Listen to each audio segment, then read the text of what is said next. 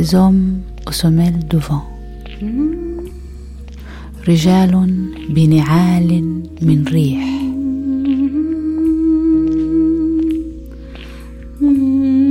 itinérance en Méditerranée رحلة في حوض المتوسط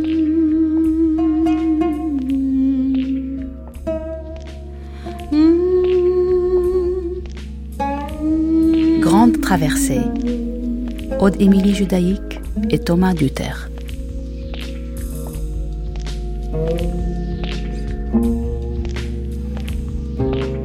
1923, naissance de la République turque. Sur les cendres encore fumantes de l'Empire ottoman, Mustafa Kemal Atatürk proclame la République laïque de Turquie. Ainsi s'achèvent six siècles de domination ottomane sur l'Anatolie, les Balkans, l'Asie centrale, le Moyen-Orient et sur le pourtour de la péninsule arabique, de l'Égypte et de l'Afrique du Nord. Fondé par la tribu des Orouzes qui s'imposa sur les autres nomades de la région, l'Empire ottoman grignota peu à peu les territoires byzantins, jusqu'à faire sienne la ville de Constantinople, dernière enclave chrétienne au milieu de l'Anatolie devenue musulmane. Capitale de la sublime porte, Constantinople deviendra le reflet de la diversité culturelle, ethnique et religieuse du sultanat ottoman et jettera un pont entre Europe et Asie, entre islam et chrétienté. Mais au début du XXe siècle, l'empire mosaïque explose en une multitude d'États-nations aujourd'hui en crise, que ce soit dans le Caucase, dans les Balkans ou au Proche-Orient. Et dans sa chute, il entraîne le peuple kurde, qui n'obtiendra jamais l'État qui lui était pourtant promis. Pour en parler, je recevrai autour de 10 heures l'historien Amit Bozarslan et le géopoliticien Gérard Chalian. Mais pour l'heure, suivons la piste des peuples nomades qui dessinèrent les frontières de l'Empire ottoman en compagnie du géographe Stéphane de Tapia.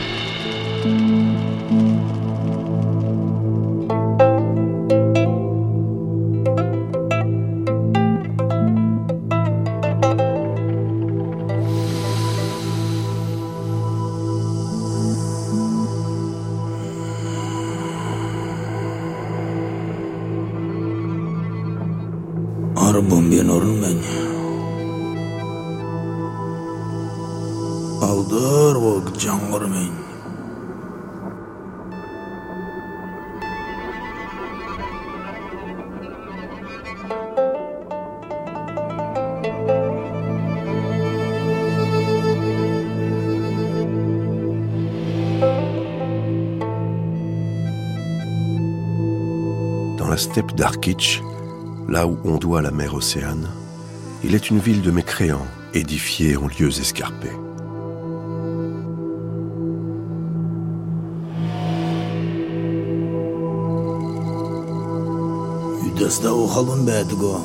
Leurs filles et leurs brus récitent des prières à l'envers.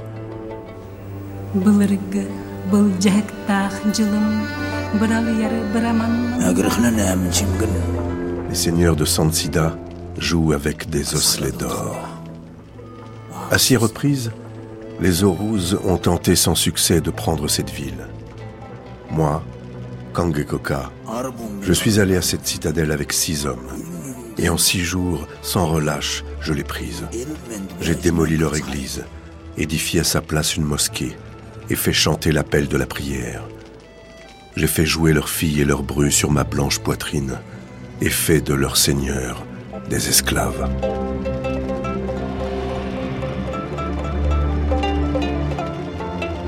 از افتاب بکنده اسپی پیرهن سوره برد مغرب که فرو بیت خجالت چه شروره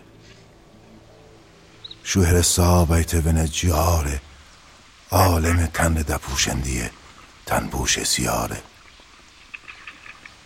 دشت و صحرای برامندی شو چال خسوشونه به سر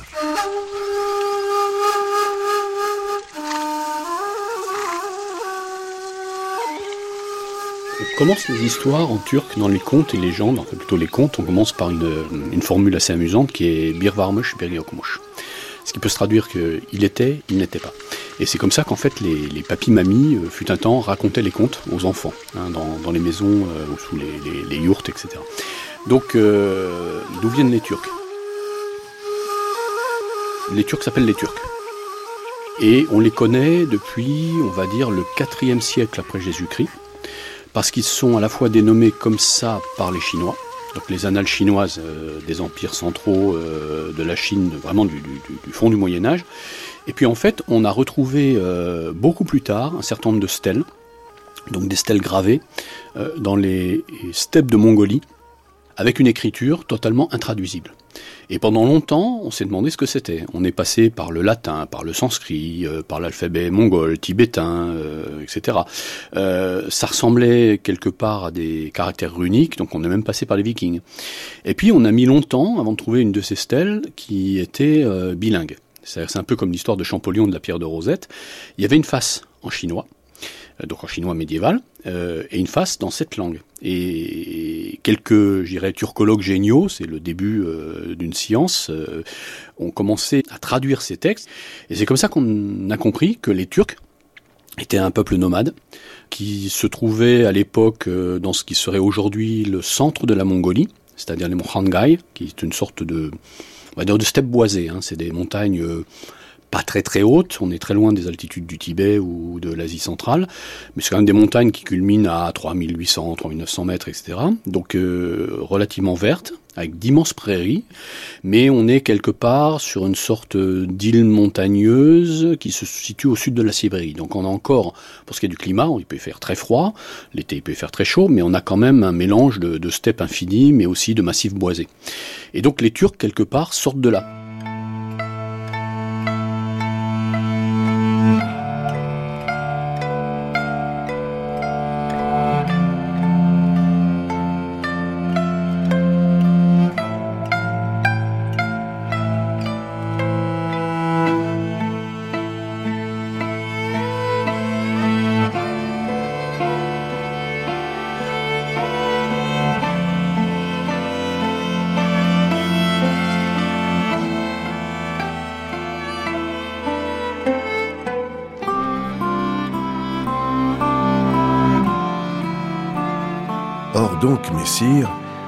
Parmi les Orous un vaillant homme qui avait pour nom Kanglekoka. Il avait un fils qu'on nommait Kantourale. Un jour, Kanglekoka regarda son fils en face et l'interpella. Voyons, messire, ce qu'il lui dit.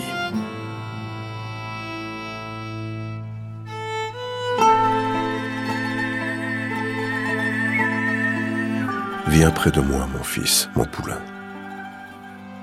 Quand j'ai regardé vers ma droite, j'ai vu mon frère. Il a coupé des têtes, versé le sang, pris du butin, acquis du renom. Quand j'ai regardé vers ma gauche, j'ai vu mon oncle.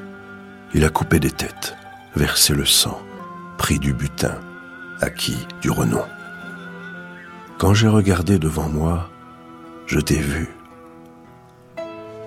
Tu as atteint 16 années d'âge un jour viendra où je tomberai mort et toi tu resteras. Tu n'as ni bandé d'arc, ni lancé de flèches, ni coupé de tête, ni versé le sang. Tu n'as pas acquis de renom parmi les Oroses. Quand demain le temps aura tourné, quand je serai mort et que tu resteras, ils ne te donneront pas ma couronne et mon trône. Alors, quand je pense à ma mort, je pleure, mon fils. Voyons, messire, ce que Cantouraleur répondit à son père. Père, de ce pas je vais harnacher mon cheval de Cazeluc à la crinière noire, partir en radia au pays des mécréants sanguinaires, couper des têtes et verser le sang, je ferai vomir le sang aux mécréants. Je ramènerai les esclaves et des odalisques. Je te montrerai ce que je peux faire. Kangle Coca lui répondit Fils, là où tu veux aller, les routes tournent dans tous les sens. Là, il y a de la boue et des fondrières où les cavaliers s'enfoncent. Il y a des forêts que l'aspi lui-même ne peut franchir. Là, il y a une citadelle qui se mesure avec les cieux ils ont des beautés qui vous éblouissent et vous prennent le cœur. Ils ont des bourreaux qui vous tranche la tête en un éclair. Fils, que les augures soient avec toi. Puisses-tu nous revenir sains et saufs.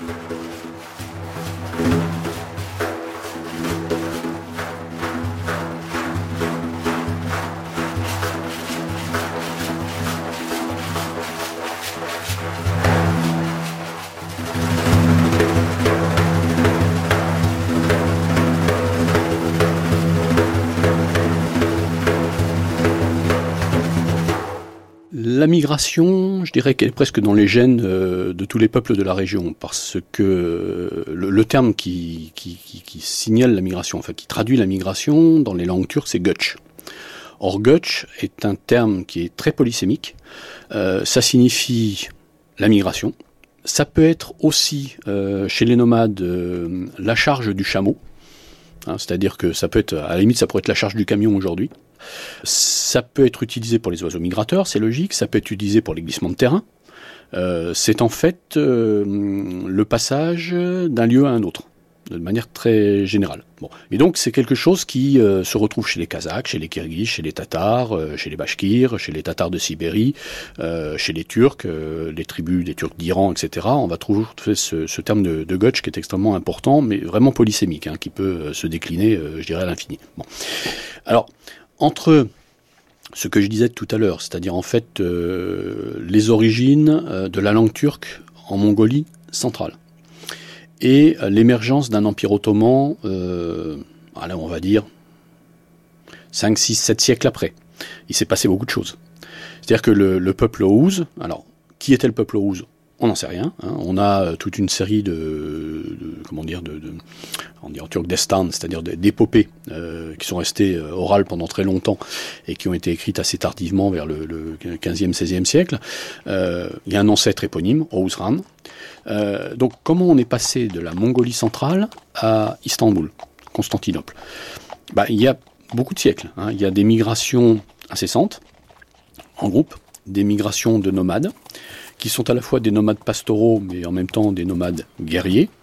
On pourrait dire quelque part que la migration turque vers l'Occident est peut-être presque un produit euh, de la construction de la Grande Muraille de Chine par les Han, euh, par les États centraux, donc par l'Empire de Chine, et puis par les, guerres incessantes que se livrent les nomades sur la frontière euh, actuellement de la Mongolie, entre les sédentaires chinois, entre les empires centraux de Chine, donc les Han d'abord, mais après tous les empires qui vont suivre, et puis les peuples nomades donc le groupe Ouz.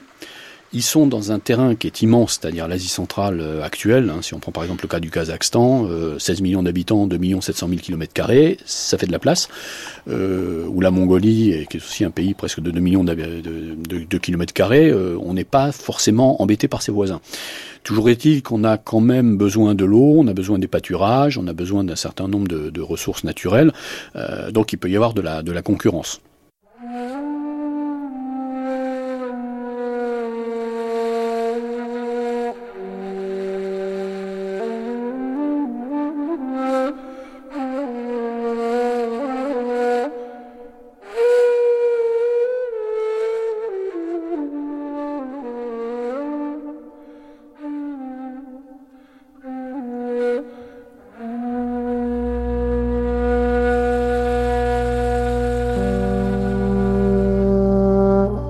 Khan Tourale prit quarante braves avec lui.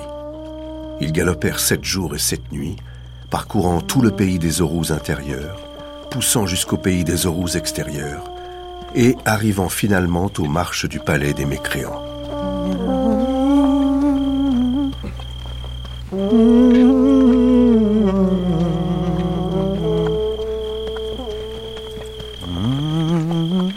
Ils dressèrent leur tente et prirent l'ablution d'une eau pure, firent une prière, récitèrent les oraisons de Muhammad au beau nom. Puis, tout de go, ils lancèrent leurs chevaux contre les mécréants et jouèrent de l'épée. Ce fut un combat tumultueux comme au jour du jugement dernier. Le champ de bataille fut jonché de têtes. Les Orous furent rassasiés de butin et se partagèrent le meilleur des oiseaux de chasse, le plus beau des choix d'étoffes, les plus belles filles, un cafetan brodé, de neuf rangées d'or. Puis, Khan Tourale fit demi-tour et s'en retourna au pays des Orous.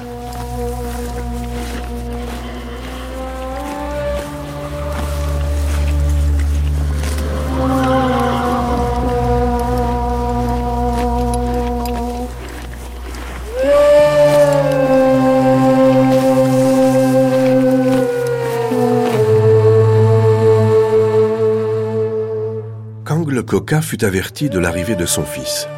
Il demanda Mon fils a-t-il coupé des têtes et versé le sang? En a-t-il fait assez pour qu'on lui donne un nom? Oui, monseigneur, et même au-delà, répondirent les compagnons de Khan Tourale. À ces mots, Kang le Coca tomba dans les bras de son fils et le congratula. Tous deux se reniflèrent et hurlèrent comme des loups à l'état sauvage. Puis, riant joyeusement, Kang le Coca dit Viens près de moi, mon fils, mon poulain. À présent, je ne trouve pas mieux à faire que de te marier tant que mes yeux voient encore le jour. Le garçon répondit Père, puisque tu veux me marier au plus vite, sais-tu quel genre de fille me convient? Kantoura le ajouta Je veux, père, qu'elle soit debout avant que je me sois levé, qu'elle ait enfourché mon pur sang de cracoche avant que je l'ai monté, avant même que j'aie atteint le pays des infidèles, qu'elle y soit allée et qu'elle en revienne avec une tête coupée. C'est ainsi que je la veux. Or, on disait que la fille du roi de Trébizonde était extrêmement belle et qu'elle était si habile à l'arc que d'un trait elle pouvait décocher une paire de flèches, l'une à droite, l'autre à gauche, coup sur coup. Kang le Coca dit à son fils Si c'est la fille que tu veux, va la chercher. Mais sache que le prix pour celui qui demande sa main, c'est de vaincre un monstre. Faute de quoi, le roi coupe la tête du malheureux prétendant. C'est ainsi que les fils de 32 seigneurs mécréants ont eu la tête tranchée au pied du donjon et montrés en exemple, pendus et court à la muraille de la forteresse.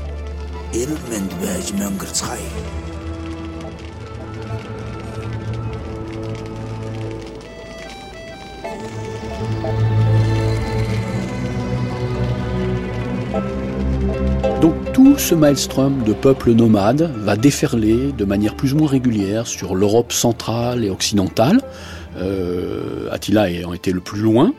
Et quelque part, les Turcs apparaissent, je dirais, dans la suite logique euh, de sous ces peuples qui a- apparaissent vers le, le, le 3e, 4e siècle après Jésus-Christ, euh, vont se succéder de manière plus ou moins régulière, euh, vont souvent disparaître. hein. On a Charlemagne, par exemple, qui commet de grands massacres des Avars, c'est connu. Euh, on a euh, les, les Byzantins qui reprennent du poil de la bête de temps en temps, font des contre-offensives victorieuses, renvoient euh, les nomades derrière les Balkans.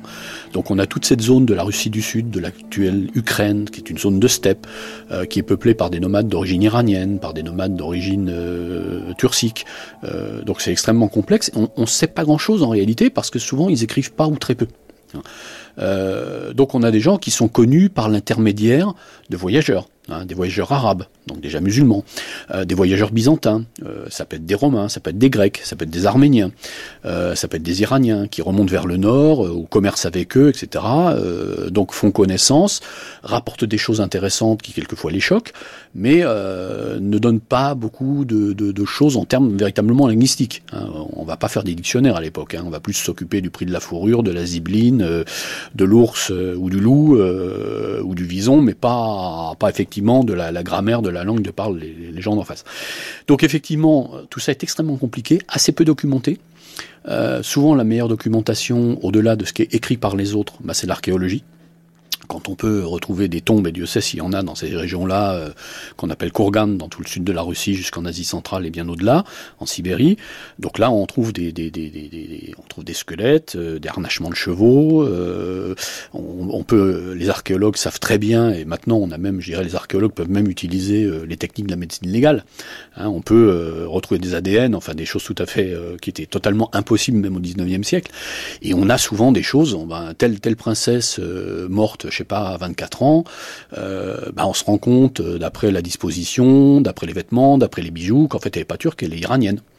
Euh, ce qui peut poser des problèmes politiques, hein, parce que le nationalisme ambiant fait que il faut à tout prix qu'on montre qu'on a une ancêtre euh, prestigieuse. Or, c'est pas le cas. Euh, mais en même temps, dans certaines tombes dès la Hongrie, on commence à voir que ben, parmi les, gens qui sont enterrés, ben, on peut trouver côte à côte, par exemple le mari et la femme, on se rend compte qu'ils ont des, types humains très différents. L'un étant plutôt mongoloïde, l'autre étant plutôt europoïde. Donc, on voit que les nomades remplacent des populations, mais ces populations ne sont jamais intégralement massacrées. Au résultat, il y a des mélanges qui se font au fil du temps, il y a des mariages qui se créent, il y a des enfants, il y a des descendants, etc. Linguistiquement, c'est la même chose, les, langues se rentrent les unes dans les autres, euh, s'influencent.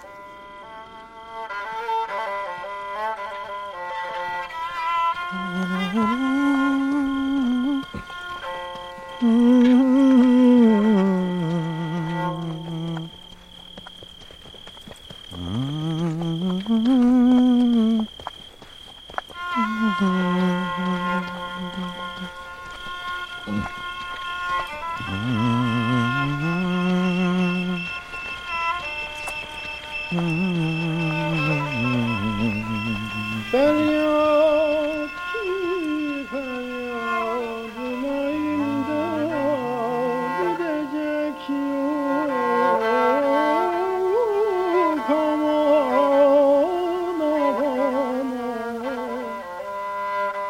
en venir aux Turcs, ils arrivent quelque part en Anatolie très tardivement, 1071. À partir de là, on a effectivement affaire des tribus Oghuz, hein, linguistiquement elles sont, toutes à peu près de la même origine, qui vont commencer à s'installer en Anatolie, vont se battre euh, avec les Byzantins évidemment, avec les Arméniens évidemment, peut-être avec les Géorgiens aussi, mais euh, vont se battre aussi très rapidement avec les croisés. Hein. Pas oublier que la prise de Jérusalem, c'est 1096, la reprise de Jérusalem, c'est 1099, et que finalement, ce sont des Turcs, les Seljoukides, qui déclenchent les croisades presque par accident. En prenant les lieux saints euh, des chrétiens, en s'installant dans toute la région, donc la Syrie. Euh, alors, ce qui est très drôle aussi, c'est que pour les, géographes arabes de l'époque, euh, le Bidal al-Turk, c'est-à-dire le, pays des Turcs, c'est l'Égypte, la Syrie, en tout cas ces régions, hein, parce qu'ils se sont installés là.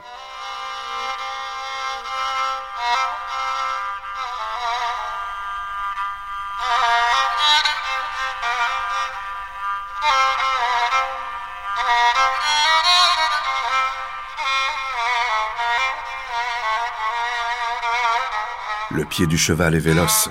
La langue du barde est agile, messire. Sans perdre de temps, Cantourale alla trouver le roi de Trébizonde. Quand il vit les têtes coupées et le monstre, de frayeur, les poux de sa tête se rassemblèrent à ses pieds. Les mécréants s'écrièrent Ce brave va être lancé en l'air comme un fétu de paille. Le monstre va l'étendre et le lacérer, qu'il tombe en ruine, les pays aux rouses et au même moment, ils lâchèrent le monstre. Il avait des cornes comme des pointes de lance de diamant. Il se rua sur Kantourale qui pria Muhammad au beau nom. Je me suis réfugié dans ton unicité, ô Seigneur Tout-Puissant, à présent j'implore ton aide. Aussitôt, Kantourale asséna un tel coup de poing au monstre sur le front que celui-ci s'affaissa sur sa croupe. Il le prit alors par la queue et par trois fois le flanqua contre le sol. Les os du monstre se fracturèrent. Sortant son coutelas, Cantourale l'écorcha. Laissant le tas de viande sur place, il prit la toison, alla la déposer devant le roi et lui dit Demain, à l'aube, tu me donneras ta fille. Le roi ordonna Oh là, donnez-lui donc la fille et faites-le sortir de la ville qu'il s'en aille, vite.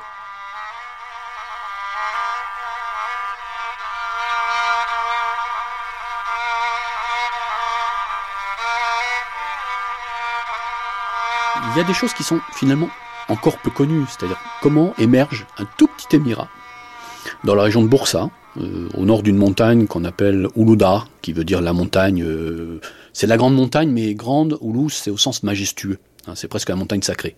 Donc c'est ce que les Grecs du secteur appellent Olympos. Donc euh, là, dans cette région-là, apparaît un tout petit émirat Euh, Le petit groupe d'Osman, hein, qui est d'une tribu turkmène, s'installe au contact de l'Empire byzantin, et ce tout petit émirat va finalement donner cet immense empire ottoman, qui est quand même un cas de figure intéressant en Europe, parce qu'en fait, il va durer à peu près 610 ans. Khan Tourale et la fille chevauchèrent sept jours et sept nuits pour rentrer au pays des Oroses. À leur arrivée, on dressa des tentes blanches dont on couvrit le sol de tapis de soie multicolores. On fit sacrifier le meilleur des chevaux, des chameaux et des moutons. Kangle Koka ordonna la noce et reçut avec faste les grands baies du puissant pays des Oroses.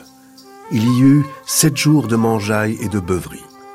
On fit venir le barde Dédé Corcoute, qui chanta des chants épiques, et dit que cette geste soit celle de Cantourale le brave, qu'après moi, les vaillants aèdes la chantent, et que les preux loyaux et généreux l'écoutent.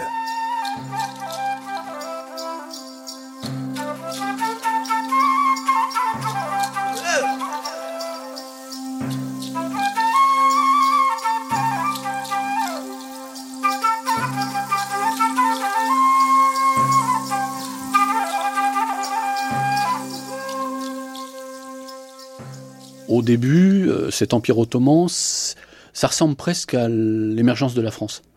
C'est-à-dire qu'en fait, c'est un, c'est un tout petit État qui euh, marchande, euh, marie ses filles à des princes locaux ou à d'autres beys turkmènes, marie ses garçons à des princesses byzantines. et, le début de l'Empire ottoman, c'est ça qui est intéressant, c'est très lent. hein, ça, ça, ça, ça émerge tout doucement. Mais on arrive quand même à la période euh, des années 1360, où pour la première fois, euh, les Ottomans prennent pied sur ce qu'on appelle l'Europe, c'est-à-dire la région de, de, Gallipoli, hein. Euh, et finalement, ce qui est intéressant, c'est qu'ils vont très vite développer leur empire, peut-être plus sur le côté occidental, donc de l'autre côté du Bosphore et des Dardanelles, que sur le côté oriental, c'est-à-dire sur l'Anatolie, sur le côté asiatique. Les Ottomans, à partir de Galibolou, donc euh, 1354-1361, vont remonter, encercler euh, ce qui reste de Byzance, il reste plus grand-chose hein, autour d'Istanbul. Et euh, Edirne, qui est Adrianopolis, donc est une ville grecque au départ, hein, euh, aujourd'hui à la frontière de la Bulgarie et de la Grèce, euh, Edirne va devenir euh, la seconde capitale ottomane. La première est Bursa, et il va falloir attendre 1453 pour que Constantinople, donc qui va s'appeler Istanbul, devienne la capitale de l'Empire ottoman.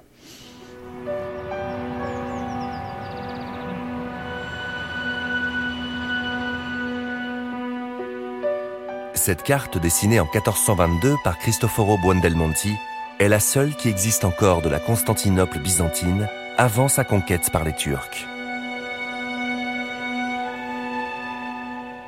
Sur celle-ci, œuvre du cartographe ottoman Piri Reis, 70 ans après la chute de Constantinople, le changement est évident.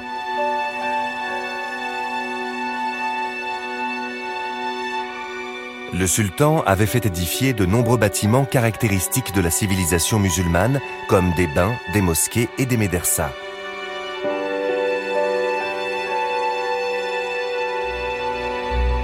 Dès lors, la ville a pris un nouveau nom, Istanbul. C'est à ce moment que l'empire de Mehmed II a connu la croissance la plus rapide de son histoire. À l'est, les Turcs se sont emparés des bellicats encore indépendants et des dernières poches de résistance byzantine, asseyant leur domination sur toute l'Anatolie. Au nord, ils ont conquis la Serbie, la Grèce, la Roumanie et l'Ukraine. Bientôt, une bonne partie de l'Europe s'est retrouvée sous la coupe d'un empire ottoman de plus en plus puissant.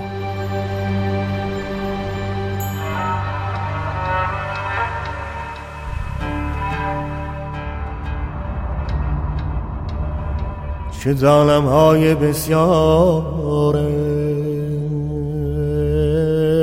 است. چه ظالم های بسیار است. لیکن من نمی‌دانم که خوردم از دهان بندی در این دریا در این دریا.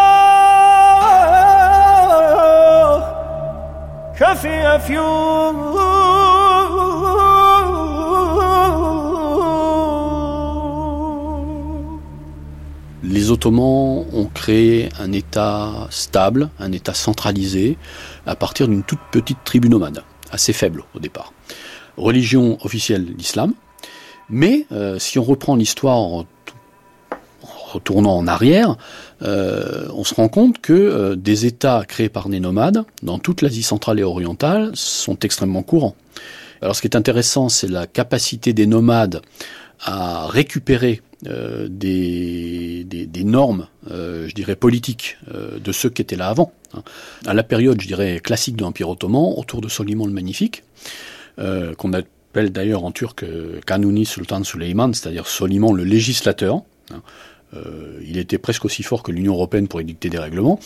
Euh, ben, il se trouve qu'on a sur un siècle ou deux, je ne me rappelle plus les chiffres, mais sur 57 grands vizirs, il y a deux Turcs. Tous les autres sont grecs, bosniaques, arméniens, albanais, roumains, et souvent c'est ce qu'on appelle des, des janissaires.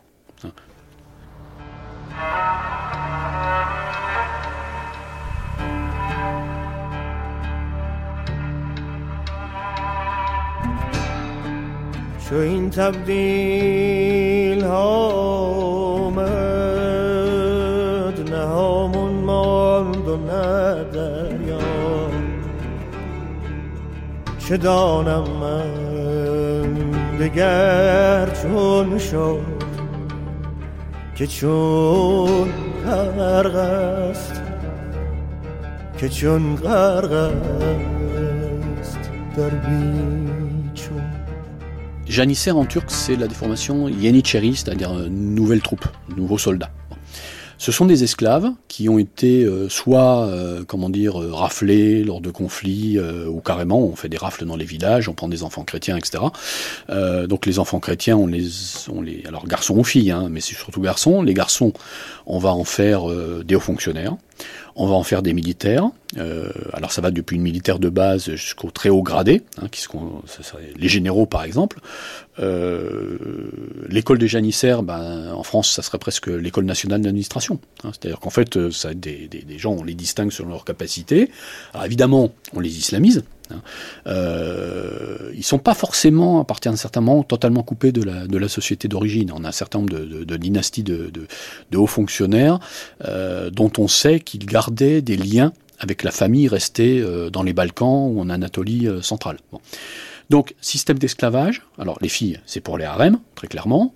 Hein, mais les harems, c'est pas du tout ce qu'on imagine. Euh, je dirais, bon, c'est aussi, je veux dire, les, les filles vont, vont, faire ce qu'on faisait pour les femmes à l'époque en termes de, de culture, euh, mais ça allait très loin. Hein, et en fait, les janissaires, ce qui est assez intéressant, c'est que ces esclaves se retrouvent à un moment en position de domination politique. Bon, tous les grands vizirs sont des janissaires. C'est pas des Turcs. Euh, tous les, pachas, euh, tous les généraux, les amiraux, etc., etc., sont des janissaires. Hein. À qui on va faire épouser des princesses ottomanes qui sont de toute façon, quelque part, elles aussi, euh, je dirais indirectement ou indirectement, des filles d'esclaves à partir d'un certain moment. Donc, c'est là où ça devient intéressant dans l'Empire ottoman, mais on a un peu la même chose, ça préfiguré chez les Seljoukides, ça se retrouve chez les Iraniens, ça se retrouve dans les dynasties arabes. On a effectivement une population musulmane qui a le pouvoir, mais qui se dote, en fait, euh, je dirais, de, de, de, de hauts fonctionnaires, euh, ou de petits fonctionnaires, de militaires, etc., qui sont tous des esclaves. Les Turcs là-dedans jouent pratiquement aucun rôle.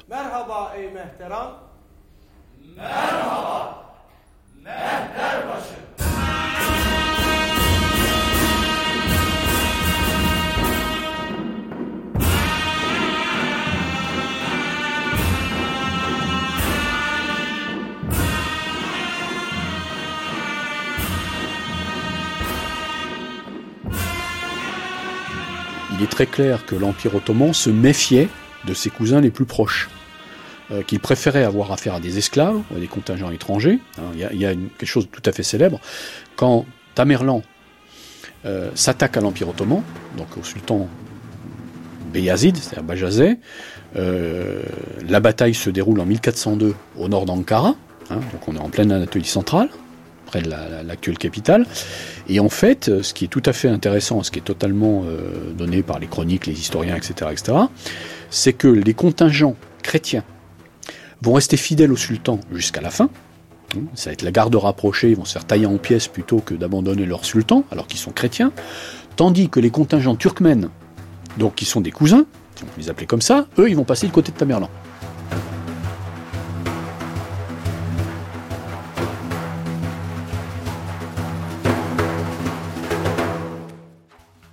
Vraiment des, guerres intestines euh, à l'intérieur des familles euh, pour euh, faire en sorte que le fils de telle épouse du sultan prenne la suite du sultan, etc. Et qu'en fait, on se débrouille pour qu'il n'y ait pratiquement qu'un descendant qui soit aux positions de commande et les autres, on les élimine. Mais on les élimine physiquement. Hein plus on avance vers la fin de l'Empire ottoman, bah on va pas les éliminer physiquement, on va les mettre, euh, je dirais, dans un coin, recoin du harem, euh, pour qu'ils fassent pas de politique, etc., ou ils fassent de la poésie, euh, bon, c'est bon. mais, mais donc, ils ont, en fait, ils ont compris le système qu'on retrouve chez les Mongols, qu'on retrouve chez les Mandchous, qu'on retrouve dans toutes les tribus nomades de cette région-là, qui est un système que les anthropologues appellent segmentaire à savoir qu'on n'a pas de stabilisation comme on l'a par exemple dans les royaumes chrétiens du Moyen Âge. Euh, vous avez la loi salique chez les Français, hein, qui fait que c'est le fils numéro un de Sa Majesté qui prendra la suite à la place euh, du père qui vient de mourir. Hein. Le roi est mort, vive le roi. Alors c'est variable selon qu'on se trouve en Suède, qu'on se trouve en Allemagne, en Autriche, euh, en Angleterre, en Espagne ou en France, mais on a une sorte de stabilisation quand même, hein, qui fait que c'est le descendant numéro un euh, du roi qui va prendre, ou de la reine, si on est en Angleterre, qui va prendre effectivement la première place. Et c'est pas contestable. Hein. Il peut y avoir des guerres civiles, il peut y avoir des contestations, mais c'est quand même relativement rare. Dans le système nomade euh, pastoral turco-mongol, la contestation, elle est systématique. C'est-à-dire qu'en fait, chaque frère, chaque cousin qui se sent plus investi ou se sent plus fort, etc., peut très bien, euh, par une méthode on pourrait presque d'un coup d'État, euh, revendiquer la place du Khan ou du Bey. Donc c'est d'une, je dirais, cette société qui est extrêmement dynamique, extrêmement performante, extrêmement instable, euh, est une société qui crée des royaumes et des empires, mais sans arrêt. Et c'est ce qui est intéressant, c'est qu'on voit effectivement dans toute l'Asie centrale et la Haute-Asie, on voit les tribus turques se succéder les unes aux autres, puis après les Mongols succéder aux Turcs, puis après les Mandchous succéder aux Mongols, etc. Et c'est un maelstrom, mais incessant, euh, de population, qui créent des empires. Certaines dynasties, par exemple les beyliks euh, d'Anatolie, de Turquie, euh, on a des dynasties qui durent 50 ans. Hein, papa, un fiston, éventuellement petit-fils, qui se fait zigouiller par un, cousin, ou par euh, le bey de la tribu d'à côté, et hop, on crée une autre dynastie. Donc les Ottomans, eux, ont trouvé un moyen de stabiliser, qui était d'éliminer systématiquement la concurrence, y compris à l'intérieur de la famille, hein, de et en fait de mettre en exergue ce système de janissaires, qui faisait que là, on avait toute confiance, c'est les esclaves. Autrement dit, ils lèvent le petit doigt, on peut leur couper la tête. Hein, s'ils sont surdoués, ce qui est souvent le cas, bah effectivement, ce sont d'excellents généraux, ce sont d'excellents euh, administrateurs et on en tire le meilleur. Euh, on, les, couvre d'honneur. Hein, ils ont un pouvoir mais immense, hein, mais ils peuvent très bien tomber du jour au lendemain euh, par suite de complots, par rapport s'ils font une prévarication, s'ils font une bêtise quelconque. Le sultan a droit de vie et mort dessus.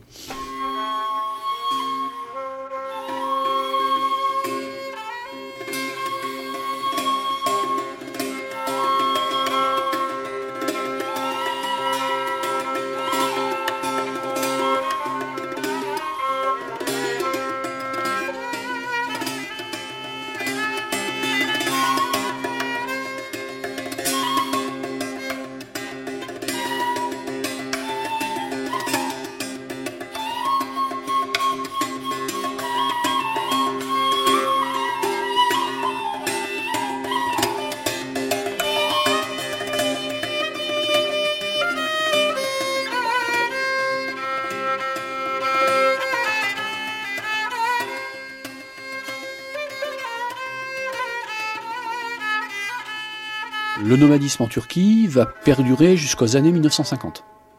Alors, mettons les tziganes de côté, parce que c'est un cas très particulier, mais qui est très classique. Hein, je veux dire, euh, les tziganes arrivaient probablement de l'Inde, on les trouve en Afghanistan, on les trouve en Iran, on les trouve jusqu'ici en Europe occidentale.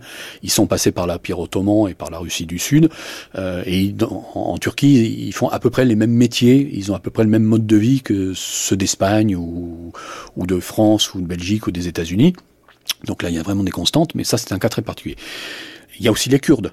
Hein, les Kurdes qui sont très nombreux en Turquie et qui sont restés très longtemps aussi des nomades, euh, avec un mode de vie d'ailleurs très proche. Hein, euh. Mais disons que ça, c'est quelque chose, ce mode de vie a pas totalement disparu, mais presque. Hein, les derniers nomades en Turquie sont extrêmement rares. Les Kurdes euh, ont subi aussi euh, tout ce qui tourne autour du cycle de répression entre le PKK, l'armée turque, et on leur a interdit les, territoires, euh, je dirais, de nomadisme. bon, les frontières aussi, la frontière de la Turquie moderne. pas oublier que l'Irak, la Syrie, le Liban, la Palestine, donc aujourd'hui Israël, etc., étaient des territoires ottomans. donc pour ce qui était de steppe et de désert, on avait des nomades, par exemple les chamars, qui étaient des nomades arabes, qui remontaient de l'actuelle Arabie Saoudite pratiquement, ou de l'Irak, jusqu'au sud de l'Anatolie. Euh, mais donc ces nomades, euh, ils disparaissent pratiquement définitivement aujourd'hui. Bon. Ils ont disparu de manière relativement, euh, on pourrait dire, progressive. On a des populations qui ont été sédentarisées très tôt, des populations qui ont été sédentarisées surtout au XVIe siècle, des populations qui ont été sédentarisées au XVIIe, XVIIIe, XIXe siècle, des populations qui ont été sédentarisées dans les années 30, des populations qui ont été sédentarisées dans les années 70 il est clair que les Ottomans euh, n'ont à voir de cesse que de supprimer ou de, sédentariser les nomades. On a des cas très précis où les nomades se révoltent pour des questions fiscales, pour des questions de, territoire. Hein. Il se trouve qu'on leur interdit tel pâturage ou tel pâturage, euh, qu'ils estiment que c'est pas, etc. Bon, euh, donc ils se révoltent, répression. on va par exemple les déporter à Chypre. D'autres vont être déportés dans les Balkans. Hein, ce qu'on appelle les Yuruks en Macédoine, c'est des descendants de ces populations déportées. Euh, donc ça va aller très loin. On va déporter des Kurdes, par exemple, au sud d'Ankara, autour de Jan Bailey. Il y a des tribus kurdes qui ont été déportées au XVIIe siècle. Donc ça n'a rien à voir avec l'histoire kurde actuelle. Hein, c'est beaucoup plus ancien. Les Iraniens sont la même chose. On retrouve des Kurdes au Khorasan ou en Afghanistan, déportés par les Shahs d'Iran, pour les mêmes raisons. Ils sont remuants, ils sont guerriers, il vaut mieux les avoir loin que près. Hein, puis finalement, s'ils vont se bagarrer contre l'ennemi extérieur, c'est génial, comme ça, ça les empêche de se révolter. Donc on a effectivement euh, ces affaires-là qui fonctionnent plus ou moins bien. Euh, on a du divisé pour régner. Ce qui, ce qui transparaît chez la population turque, c'est son, j'allais dire, son sens politique affirmé, y compris dans l'immigration d'ailleurs. C'est ça qui est intéressant. Et donc, on est vraiment sur des systèmes, je dirais, d'empire qui par décision sont multiculturels, multi-ethniques, multiconfessionnels. On a une caste dirigeante qui est d'origine nomade, qui connaît très bien, je dirais, le terrain, hein, qui sait exactement à qui elle a affaire, et qui va jouer sur la mobilité à tous les niveaux. Ce que j'appelle la culture de la mobilité, c'est effectivement tout ce type de, de, mobilité extrêmement compliqué qui touche des catégories de population extrêmement larges on va parler par exemple euh, de la migration des Arméniens, ce qu'on appelle la migration en turc, la migration des Arméniens, ce que les Arméniens appellent le génocide évidemment. Bah, c'est quelque chose qui est là, en 1915, c'est véritablement un paroxysme, c'est pas la première fois. Hein. Des massacres contre les Arméniens, il y en a eu dans les années déjà 1890, 1900, 1909, mais ça c'est le cas, je dirais, le plus dramatique. Hein. Mais des cas de population déportée, pour X raisons, parce qu'ils ne payent pas leurs impôts, parce qu'ils se révoltent, euh, parce qu'ils sont gênants sur les bords de la frontière, parce que ceci, cela, c'est quelque chose qui est extrêmement courant. Ce qui fait que tout Turc normalement constitué, moi j'ai un slogan, euh, histoire de rire, c'était euh, comme à la SNCF, un train peut en cacher un autre, c'était un Turc peut en cacher un autre. tout Turc normalement constitué sait qu'il est originaire d'ailleurs indépendamment de l'idéologie qui est de dire nous sommes arrivés d'Asie centrale, donc ça c'est très matiné d'extrême droite, nationalisme, en Turquie, etc. Mais il y a aussi le fait d'être d'arriver de la vallée de la côté, d'être d'arriver euh, de la ville de très loin, euh, d'être paysan et d'avoir dû migrer, euh, d'être aussi, comment dire, originaire d'ailleurs. Mais quand je dis d'ailleurs, c'est que la Turquie, on a tendance à oublier parce qu'on la voit comme pays d'émigration, Hein, euh, massivement, c'est le cas depuis les années 50-60, 60-70 surtout, c'est aussi un pays d'immigration, et d'immigration extrêmement massive.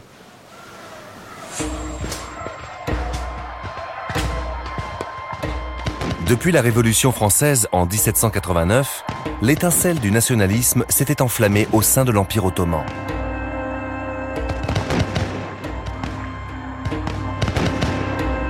Dans un monde nouvellement industrialisé, une grande vague de troubles sociaux et politiques a commencé à monter. Avec l'appui des puissances européennes, les minorités non musulmanes ont réclamé leur indépendance vis-à-vis de l'État ottoman.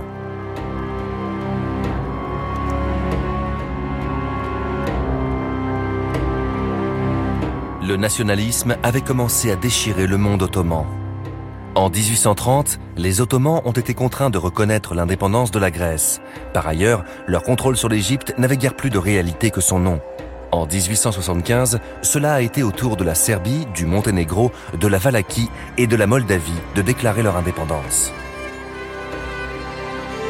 Enfin, en 1878, les Ottomans ont perdu le contrôle de la Bulgarie, de la Bosnie-Herzégovine et de la Roumanie. «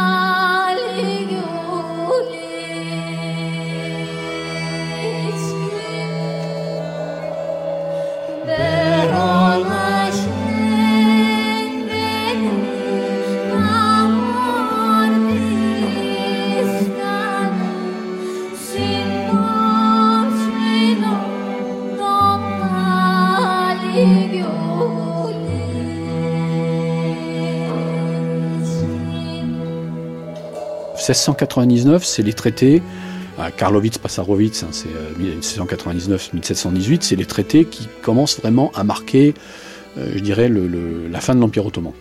Euh, L'Empire ottoman s'est étendu jusqu'aux portes de Vienne, les Turcs sont forcés de reculer, 1699, le premier traité entraîne euh, le départ d'un certain nombre, ce qu'on appelle en turc muhajir, qui est un nom d'origine arabe, qui veut dire les, les, migrants, en fait les rapatriés. Ça commence par la Hongrie. Bon. Il s'agit en fait euh, d'un retour, entre guillemets, je dis bien entre guillemets, de populations turco-musulmanes, ottomanes, ou apparentées, ou, euh, comment dire, alliées, euh, qui ont été confrontées à l'arrivée d'une puissance chrétienne. Ça commence historiquement en 1699 avec la perte de la Hongrie, qui va occasionner les premiers retours, entre guillemets, de musulmans de Hongrie. Alors quand on dit musulmans de Hongrie, soit effectivement c'est des Turcs, hein, mais ça peut être aussi des Hongrois convertis. Hein. Et il se trouve qu'on a, euh, dans l'Anatolie des années 20, 30, 40, 50, un certain nombre de villages qui s'appellent Magyarlar, qui veut dire les Hongrois. Donc ça, c'est des gens qui sont originaires de Hongrie. Dans ces populations, on va trouver des descendants directs, je dirais, des garnisons ottomanes, des fonctionnaires ottomans, des commerçants ottomans, éventuellement des populations déportées, comme justement les Yuruks, les Turkmènes, etc., euh, qui étaient des nomades, qui avaient été punis envoyés aux quatre coins euh, de l'Empire. Mais on va aussi trouver un certain nombre de populations qui ont été islamisées dans des conditions très complexes, on va dire. Hein. Euh, alors toujours est-il que, au niveau des Mouadjirs, on a des populations originaires de Bosnie, des populations originaires d'Albanie, des populations originaires de Roumanie, de Bulgarie, de l'ensemble de Grèce. Euh, quand je dis de Grèce, c'est aussi de Chypre et de Crète. Mais on va avoir aussi des populations, entre guillemets, alliées, c'est-à-dire des populations qui ne sont rigoureusement pas turques d'origine et pas turcophones au départ, mais qui sont musulmanes sunnites. C'est par exemple les Tcherkesses, les Tchétchènes, tous les habitants du Caucase du Nord. Hein. Il se trouve qu'il y a à l'heure actuelle des, millions de, citoyens turcs qui sont descendants d'Albanais, de Bosniaques, de Tcherkesses, de Tchétchènes. On a pratiquement toutes les populations du Caucase, toutes les populations des Balkans, y compris des populations serbes. On a par exemple euh, ce qu'on appelle les Goranji ou les Torbeshi, qui sont des petites populations à la limite entre la Serbie et la Macédoine, euh, ou le, Monténégro, euh, qui ont été islamisés à un moment et qui se sont, entre guillemets, rapatriés sur la Turquie. Turquie ottomane d'abord, et Turquie républicaine ensuite. À partir d'Atatürk, ça continue on va avoir de manière très régulière dans les années, euh, alors d'abord les échanges entre guillemets, euh, les échanges de population entre la Turquie républicaine, le traité de Lausanne, la convention de Lausanne, le traité de Lausanne entre les, Grecs et les Turcs, en réalité entre les orthodoxes et les musulmans, mais ça va, ça va continuer. On va avoir des échanges de ce type-là à partir du moment où, par exemple, l'Europe de l'Est devient communiste. Bah, il se trouve qu'il va y avoir éjection de dizaines de milliers de citoyens yougoslaves d'origine musulmane, de citoyens bulgares d'origine turque et musulmane, y compris des tziganes, de citoyens roumains, etc., etc. Les Russes, comme je disais tout à l'heure, au moment où ils descendent vers la mer Noire et la mer Caspienne, chassent pas simplement des Caucasiens, il y a aussi par exemple les Tatars de Crimée. Ça représente, au bout du compte, presque 7 500 000 personnes qui auraient traversé les frontières soit de l'Empire ottoman, soit de la Turquie républicaine pour se réfugier en Turquie. Et c'est époustouflant. Hein, de, voir effectivement ses origines et comment ces gens-là bah, sont devenus des Turcs euh, à 100%, mais j'aurais bien à 150%. Le 29 octobre 1923, la Grande Assemblée nationale turque proclame la République et élit Mustafa Kemal président. Dernière étape de cette révolution, après avoir supprimé le sultanat, Mustafa Kemal fait abolir le califat le 3 mars 1924. Depuis, le monde musulman n'a jamais retrouvé de direction spirituelle unique.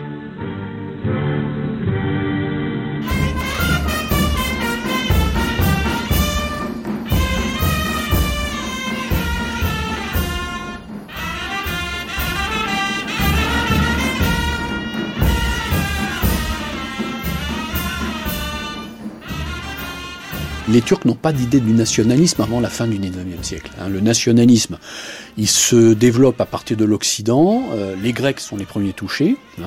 Les Arméniens sont touchés au plus mauvais moment, je crois. Les Kurdes, c'est après, hein, c'est à peu près en même temps, mais ça, dans le temps, il y a un décalage dans le temps, ce qui fait que la question kurde, elle se pose aujourd'hui. Elle a commencé à se poser, je dirais, euh, à peu près en même temps que les Arméniens, mais de manière beaucoup plus ténue. Les Arméniens, c'était beaucoup plus clair. Hein. Ils avaient des partis politiques, ils avaient des revendications, ils avaient des députés, ils avaient un discours cohérent. Les Kurdes, il a fallu attendre beaucoup plus longtemps. Et c'est maintenant que ça émerge vraiment. Qu'on peut dire sur ces Moadjirs d'origine turcique hein, euh, Turcique ou pas, forcément turcique, mais en tout cas musulmans, euh, c'est qu'ils ont perdu leur territoire, ils ont perdu leur cadre de vie, ils ont perdu la quasi-totalité de leur richesse, ils ont perdu euh, beaucoup de membres de leur famille. Hein. C'est quelque chose qui en Occident est pas du tout vécu, hein, c'est-à-dire pas, compris. Il y, a quelque chose qui me semble qui devrait être étudié de plus près. Moi, je parle souvent de ce maelstrom, hein, le terme de maelstrom, mais effectivement, population de chassés-croisés avec des, des, des, comment dire, des conséquences qui sont véritablement dramatiques pour les uns et pour les autres on a tendance à oublier que les musulmans de leur côté, hein, et c'est pas forcément en Anatolie, mais c'est déjà dans les Balkans, c'est déjà dans les îles grecques, c'est déjà bon, eux-mêmes sont victimes d'exactions, de, massacres, euh, etc. Euh, beaucoup laissent beaucoup de, morts sur euh, sur les routes, et, donc sont véritablement à cran quand ils arrivent. bon, donc ça, ça me semble quelque chose qui, qui mériterait d'être travaillé de plus près.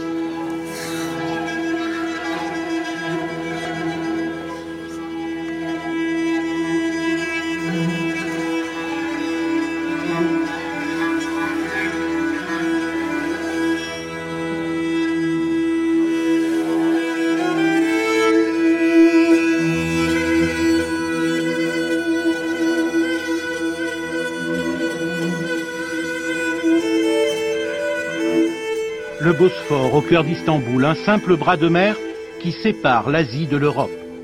1963, la Turquie, membre de l'OTAN, est déjà solidement amarrée au camp occidental. Et elle noue ses tout premiers liens avec une institution européenne balbutiante, la Turquie signe son association à ce que l'on appelle encore le marché commun. La Turquie a choisi définitivement et sincèrement d'être membre du marché commun. En 1968, la visite du général de Gaulle marque les esprits. La Turquie est reconnue comme un partenaire de valeur et elle est saluée en langue turque. c'est Lamini Sunahem. Les situations respectives de la Turquie et de la France leur offrent les meilleures raisons de rapprocher leurs politiques. Mais dans les années 70, un fossé se creuse entre l'Europe et la Turquie qui envahit Chypre. La guerre couve avec l'ennemi héréditaire grec. Et puis, la lancinante question kurde pointe les graves manquements turcs aux droits de l'homme. À la fin des années 80, les militaires desserrent leur étreinte sur le pouvoir. La Turquie redevient fréquentable. François Mitterrand s'y rend. L'adhésion est à nouveau sur la table. Conclusion de ce voyage, premièrement, la Turquie sera associée de plus en plus étroitement à la communauté européenne, mais sans entrer dans la communauté. L'humiliation pour le Premier ministre Bülent Ecevit, invité à Helsinki en 1999. On y célèbre l'adhésion des pays de l'Est, la Turquie, elle, reste à la porte. La Turquie est absolument furieuse qu'elle ne soit pas, euh, je dirais, dans, le, le, prochain élargissement. Finalement, très vite, elle va se calmer. Et pourquoi va-t-elle se calmer? Parce que la Turquie est très partagée. D'un côté, elle menace souvent l'Union européenne de dire si vous ne me prenez pas, je suis une autre voie. Le problème, c'est quelle autre voie? L'autre voie, c'est quoi? L'islamisme ou se tourner vers l'Asie centrale? Depuis l'année dernière, un islamiste modéré dirige la Turquie laïque. Plus encore peut-être que ses prédécesseurs, il aspire à faire franchir définitivement le Bosphore à son pays.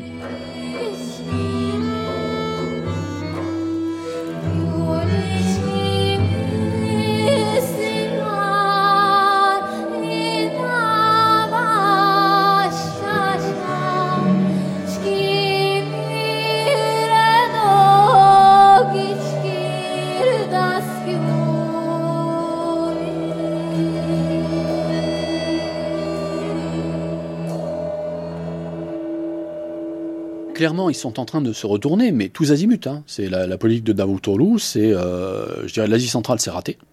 Hein. C'est-à-dire qu'en fait, c'est presque consommé.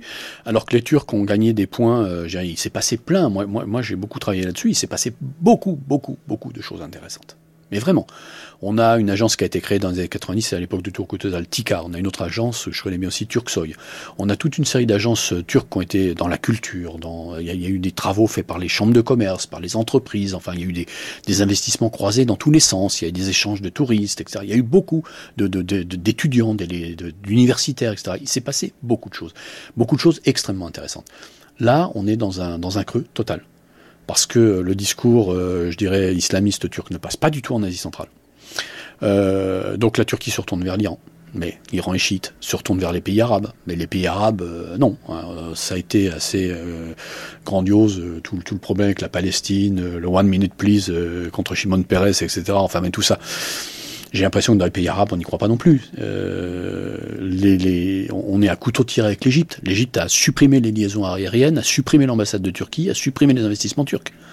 La Tunisie est extrêmement gênée.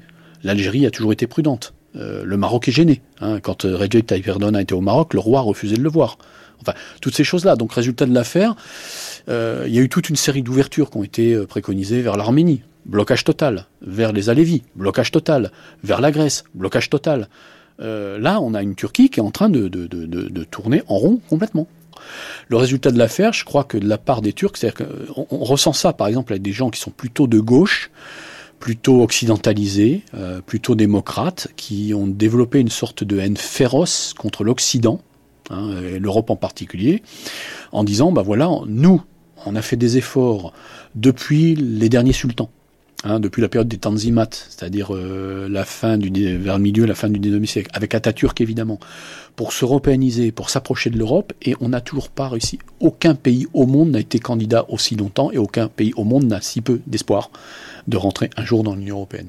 Et je crois que là, il y a un, retournement de situation. Hein, qui fait que, alors une question qui était posée, c'était euh, est-ce que Recep Tayyip Erdogan croyait réellement à l'entrée dans l'Union européenne ou faisait semblant d'y croire?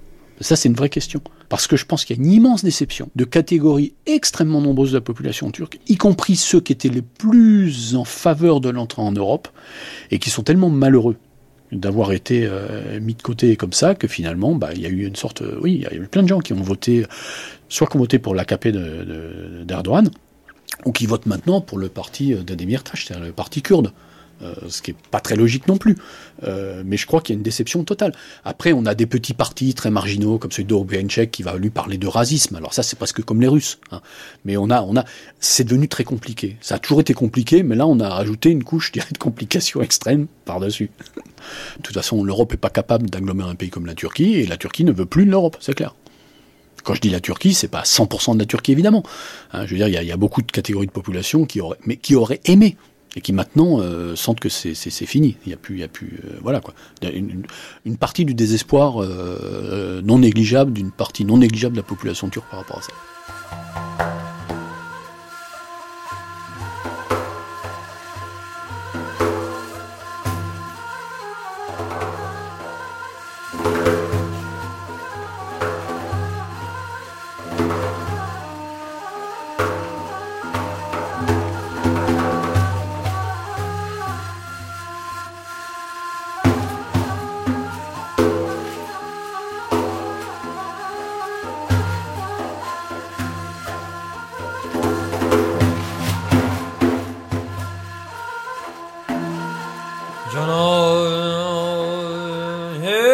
تا که من آسامن قرار دبوشیم جنای تا که خیران بیه کنار دبوشیم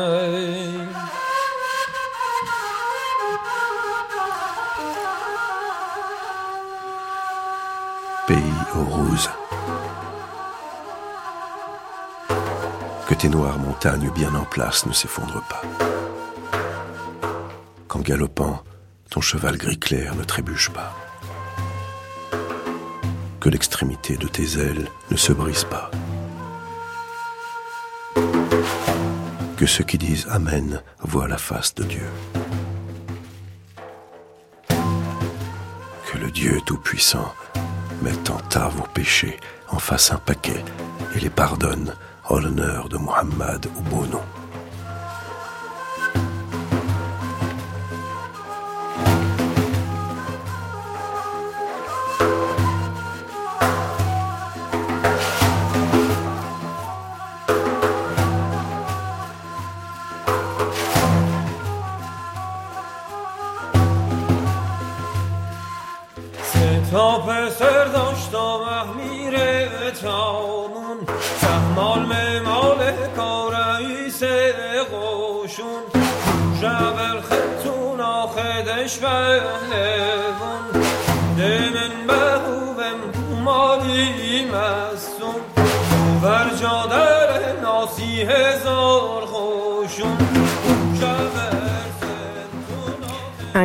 Merci à Stéphane de Tapia, géographe membre du réseau Migrinter, chargé de recherche au CNRS et spécialiste des questions migratoires.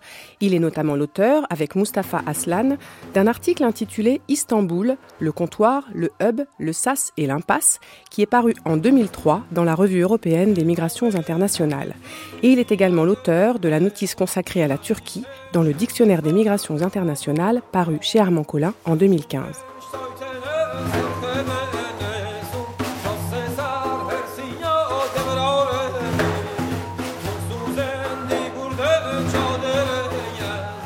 Merci également à Mohamed Rouabi, qui a eu la lourde tâche de nous conter les aventures épiques des premières tribus turques. Les lectures étaient librement adaptées du livre de Dédé Korkut dans la langue de la jante Orouz, ouvrage traduit du turc par Louis Bazin et Atlan Gokalp et paru aux éditions Gallimard en 1998.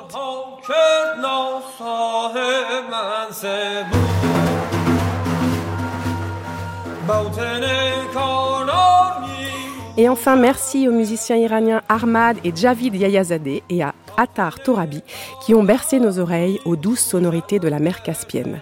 Dans quelques instants, les hommes aux semelles de vent continuent de tracer un chemin entre Orient et Occident. Nous ferons halte en 1923, au moment charnière dans l'histoire du Moyen-Orient, qui vit la chute de l'Empire ottoman.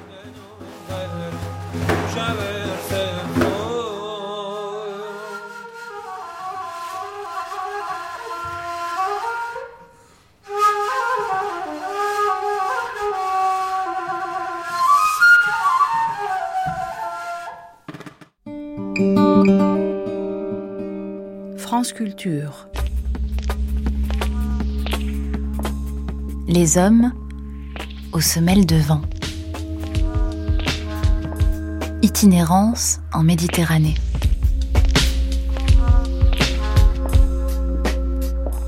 Une grande traversée d'Odémilie judaïque et Thomas Duterre.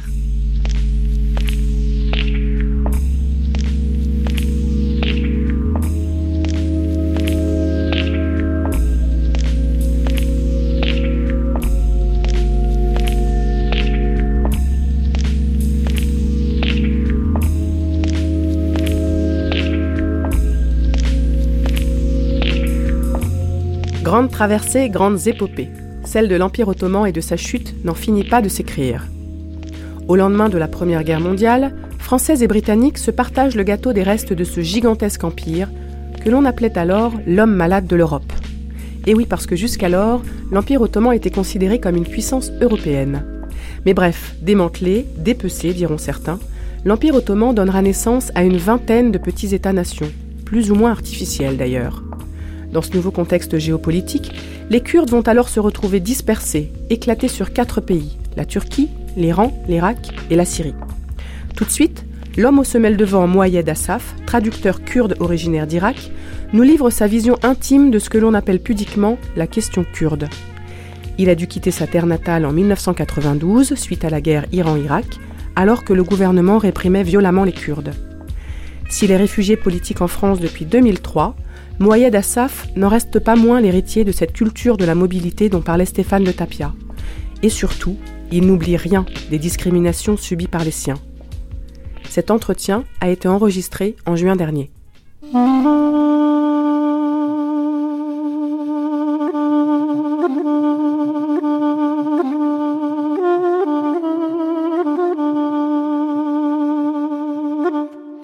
Pourquoi je voulais partir? À l'âge de 11, de 12 ou 13 ans, cette envie de partir parce que ça me manquait quelque chose, ça me manquait une liberté. Je savais, je suis kurde, mais je me sentais, je m'appartiens pas à ce monde-là uniquement. Très tôt, je réalisais tout est fermé alentour de nous.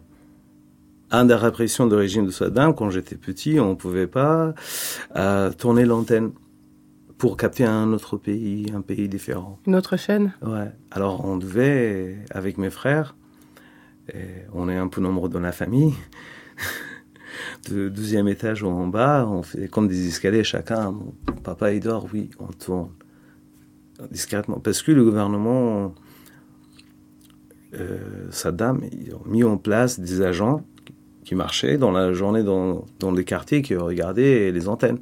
Si c'est quelqu'un, il, il orienté vers la Syrie, ça c'est sûr, euh, le soir c'était fini. Et c'est ça pour je disais pourquoi pourquoi on n'a pas le droit, euh, de voir le pays d'à côté? On pas, en, ne sommes pas en guerre avec la Syrie ni avec la Turquie. C'est vrai, je comprends. Si l'Iran c'est le pays en face, bah, à l'âge de 6 ans à l'école, ça commençait la guerre déjà avec l'Iran quand j'ai à l'âge de 12 ans, avec mon oncle, on est parti vers le village.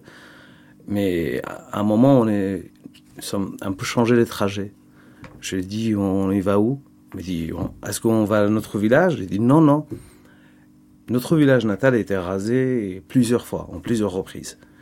Parce qu'il y avait plusieurs massacres par le régime de Saddam. Le massacre de Halabja, je me souviens, et nos familles, ils ne disaient rien sur ce massacre-là. Mais d'un seul coup, on voyait des populations dans le quartier, dans notre quartier. Et à ce moment-là, j'ai vu des gens habillés traditionnellement. Il y avait euh, en kurde, combattants, il y avait des, armes sur eux. Et à ce moment-là, tous les jeunes, tous les quartiers commençaient à révolter petit à petit, petit à petit. Arbitre s'était repris d'un seul jour. L'armée, il n'a pas résisté. Et là, ça commençait la première euh, partie de la révolte de Kurdes. Ça a duré un mois. Après, il y avait l'attaque de régime de Saddam, deuxième fois. J'étais obligé à ce moment-là, on a été, la plupart des gens d'Arbil sont tous partis.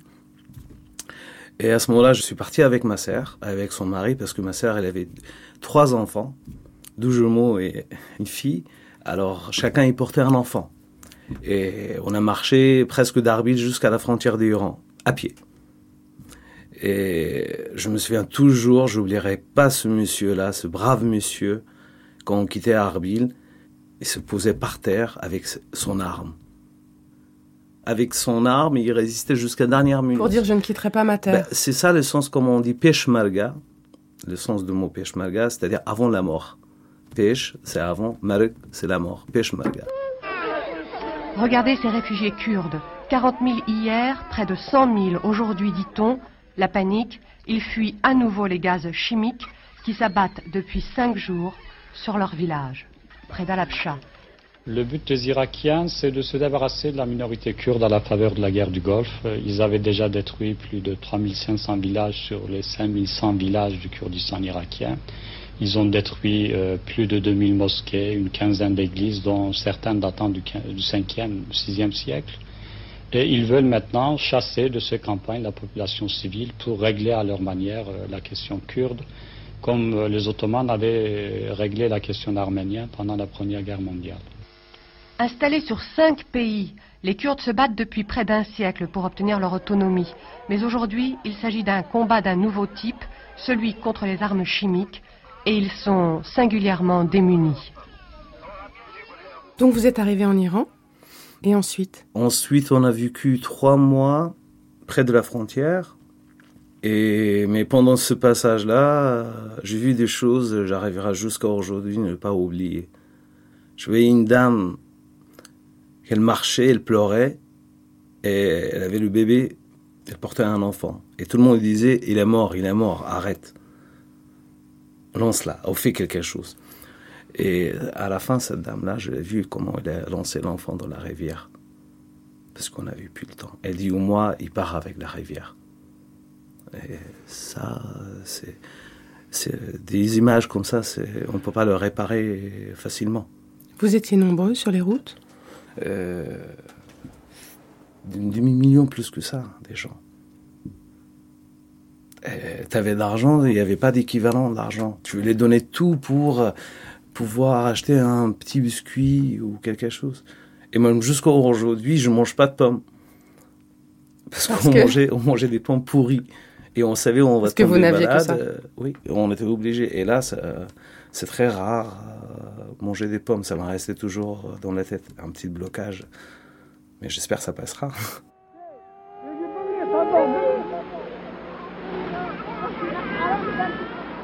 Ils sont près de 2 millions à chercher refuge aux frontières de la Turquie et de l'Iran. Exode de tout un peuple terrifié. Et l'aide internationale tente de s'organiser. Déjà débordés, les volontaires du Croissant Rouge distribuent là un peu de pain, là un bandage, là un médicament, on peut à peine soulager qu'il faut déjà opérer, amputer, enterrer aussi. Et toujours cette menace assourdissante des jets irakiens dans le ciel du Kurdistan. Hier, ils ont été chassés par l'aviation turque, mais jusqu'à la prochaine fois. Et les réfugiés continuent de fuir. Quand je suis parti, je n'ai pas dit à personne. Pendant cinq ans, personne, ma famille ne connaissait pas des nouvelles sur moi. Je n'ai pas donné à personne. Et, je jouais avec ma vie pour arriver, pour partir. Comment vous avez fait pour arriver jusqu'en France? Bah, Je suis arrivé en France en 2003, mais je suis presque, on peut dire, euh, j'ai vécu 5-6 ans en Turquie, après 5-6 ans en Grèce. Euh, à mon époque, quand je vivais en Turquie, ça m'est arrivé plusieurs fois d'être arrêté parce que j'avais pas de papier. Les policiers me demandaient de monter dans le minibus. Je monte, je cours pas, je sais comment ça marche en Turquie. Je ouvre le portefeuille. Je dis, monsieur, en turc, j'ai 100 dollars. Division de partie 50 pour vous. Même parfois, je parlais pas. Je sortais 50 dollars, je mettais là et descendais, ouvrir la porte et partir. Les années 94 ou 95, c'était euh, chasse aux Kurdes à, Istanbul. La plupart des injustes sur les Kurdes et uniquement parce que vous parlez la langue. Une langue, c'était pas la langue turque. Tout de suite, euh, la réaction des gens, de commerçants, de policiers, de juges, ça changeait tout de suite. Et j'avais envie d'aller à Diyarbakir. Je n'ai jamais réussi d'aller à, cette époque-là à Diyarbakir parce qu'il y avait énormément de barrages de, de l'armée avant d'arriver à Diyarbakir. Et sans avoir papier, c'est impossible d'aller à Diyarbakir. Bah, c'est pour moi, je n'ai jamais vu cette ville-là. Et pour nous, Diyarbakir, c'était toujours la capitale du Kurdistan. pour moi personnellement, depuis mon enfance, c'était du Kurdistan, du, grand Kurdistan, absolument. Et j'aimerais bien, si, si un jour on a la liberté d'aller faire aménager. Vous n'avez pas réussi à y aller encore Non. C'est un rêve. Non, ouais, c'est un rêve.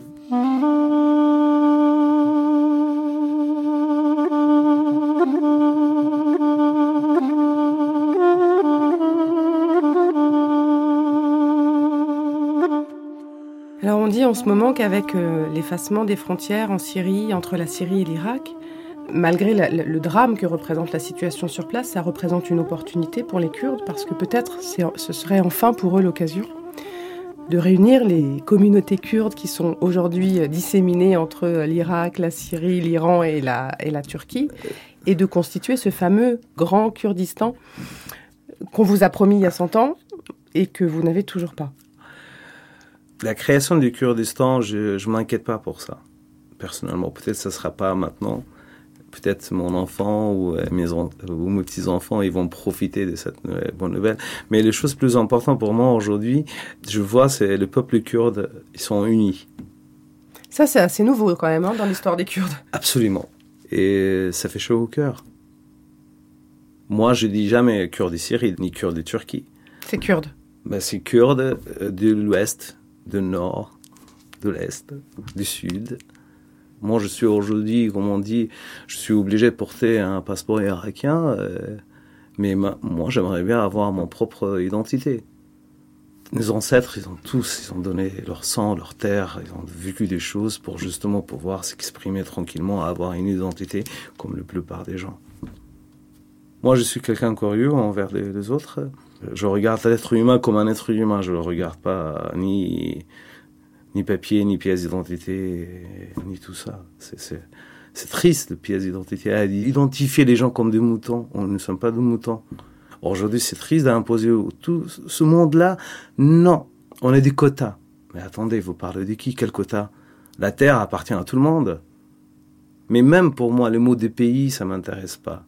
France, Angleterre, Irak, tout ça, Kurdistan, pour moi, c'est n'importe quoi. Pourquoi on n'aime pas cette grande terre, la terre? Merci beaucoup, Moyenne Asaf. Merci, merci.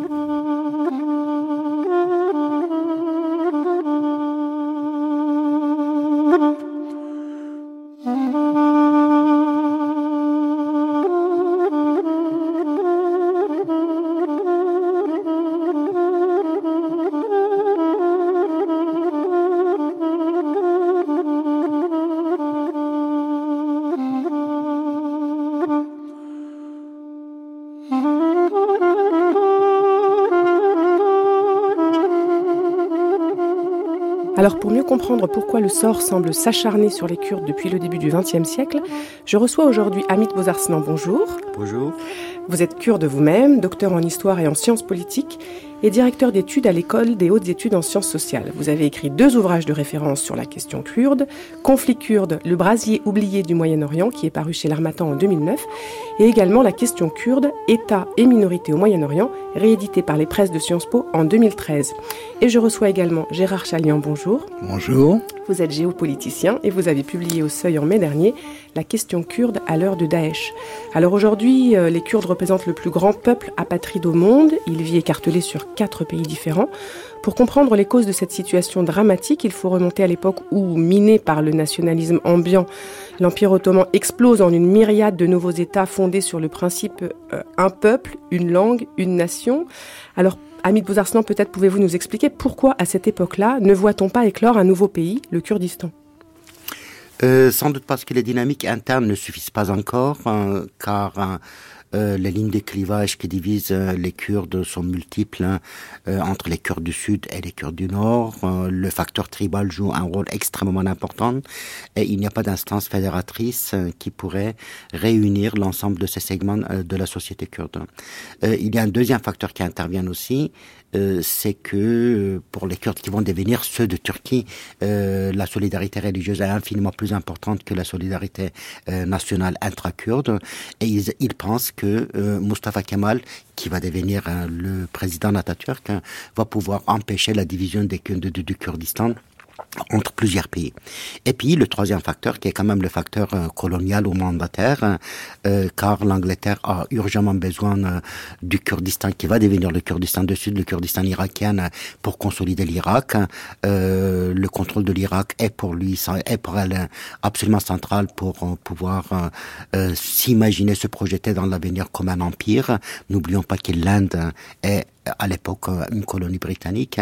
Euh, donc euh, les Britanniques pèsent énormément dans, euh, dans, dans la division du Kurdistan et de l'autre côté, effectivement, la France a une politique de grande puissance et cette politique de grande puissance va conduire à la construction de la Syrie et de Liban. Et là encore, on voit qu'il y a un facteur de division intervient. Mais pourtant, à un moment, il a été envisagé que les Kurdes aient leur propre, et leur propre État en 1920, je crois, avec le traité de Sèvres. Euh, en 1920, effectivement, euh, le traité de Sèvres envisage la création d'un État kurde, euh, sauf que l'histoire se déroule différemment. N'oublions pas que la Grande-Bretagne et la France sont à l'époque totalement épuisées. Euh, ni l'une ni l'autre ne peuvent envisager euh, une nouvelle guerre, une guerre prolongée. Euh, cette fatigue de la Première Guerre mondiale, parce que la Première Guerre mondiale a meurtri les deux sociétés, explique qu'à un moment donné, ils font le choix, malgré tout, de l'Union soviétique, donc le retrait du Caucase, et de la Turquie, qu'ils considèrent comme un État susceptible de créer de la stabilité dans la région. Euh, et c'est vrai que de 1920 euh, au traité de Lausanne de 1923, il y a une résistance kémaliste. Cette résistance est d'abord et avant tout une résistance anti-grecque, puisque ce sont des Grecs qui ont occupé euh, une partie de l'Anatolie. mais j'ai l'impression que pour les deux puissances, la France et l'Angleterre, le contrôle du monde arabe, donc de, la Syrie et de, de l'Irak, devient la priorité absolue et non plus du tout la création d'un État kurde.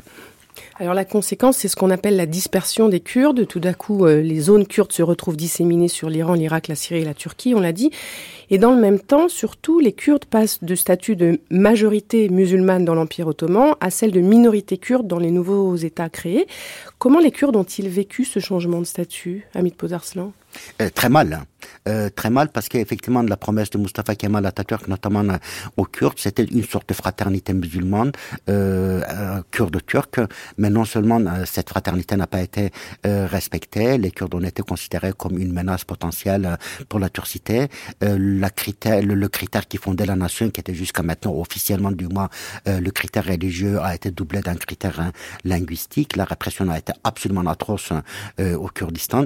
Lorsqu'on lit les textes de 1925, euh, les rapports internes de, euh, de, l'État kémaliste, euh, on voit que très clairement, ils considèrent les Kurdes comme un ennemi biologique traitant de la turcité dans son existence même. Donc la répression est atroce, hein, mais les Kurdes sont également déçus parce que l'islamité de la Turquie a été sérieusement bousculée. certes, la population a été totalement islamisée après le génocide des Arméniennes et l'échange de population euh, obligatoire avec, euh, avec, la Grèce, hein. euh, mais en même temps, le régime kémaliste a introduit aussi un sécularisme extrêmement forcé, avec l'interdiction des confréries religieuses, avec la confiscation totale de l'appareil religieux par l'État, avec l'abolition du califat. Donc pour les Kurdes, cela a été considéré comme une trahison, donc une trahison par rapport à la promesse de la fraternité kurde-turque, une, une, trahison par rapport à l'islamité de la Turquie, et surtout une trahison parce que Mustafa Kemal n'a absolument pas assuré l'intégrité du Kurdistan, elle n'a pas pu empêcher la division. Et on sait que euh, au Kurdistan d'Irak, euh, le même sentiment prévaut, même si les Kurdes à l'époque disposent de quelques droits, euh, notamment linguistiques, euh, mais la promesse d'autonomie n'a pas eu lieu. Et tout d'un coup, effectivement, euh, la capitale ne s'appelle plus Istanbul, la capitale s'appelle Bagdad. Le Kurdistan devient une province d'un État qui n'existait pas par, par le passé. L'arabe devient la langue officielle. dès l'indépendance de 1932 et surtout le coup d'État de 1936, on voit que le nationalisme arabe s'impose de manière de plus en plus musclé. Euh, et donc, dans les deux cas, effectivement, euh, le sentiment est très amer et les révoltes successives éclatent dans les deux, dans les deux pays. Indésirable partout. Ce dimanche matin, sous les cris et les coups des militaires turcs, les réfugiés ont quitté Tchoukourja, retour forcé au camp en territoire irakien. Au camp, l'aide s'intensifie, mais pour les Kurdes, cela signifie surtout que leur misère va durer, qu'ils ne pourront plus quitter ces collines boueuses avant longtemps, qu'ils n'ont plus nulle part où aller. Nous ne pouvons pas retourner en Irak et nous ne voulons pas. Mieux vaut mourir ici que retourner en Irak. Et ce n'est pas une simple parole. Ici, tous les jours, la mort leur enlève un être cher. Les enfants, surtout, victimes du froid ou de déshydratation. Les autorités turques ont creusé une tranchée pour les ensevelir. Une fosse commune dans la boue d'une terre qui n'est même pas la leur. Daniel Mitterrand veut organiser un grand convoi routier et ferroviaire en faveur des Kurdes. La présidente de l'association France Liberté, qui avait déjà alerté l'opinion sur le sort des Kurdes il y a quelques années, a lancé aujourd'hui un nouvel appel à la solidarité. Vous habitez chez vous.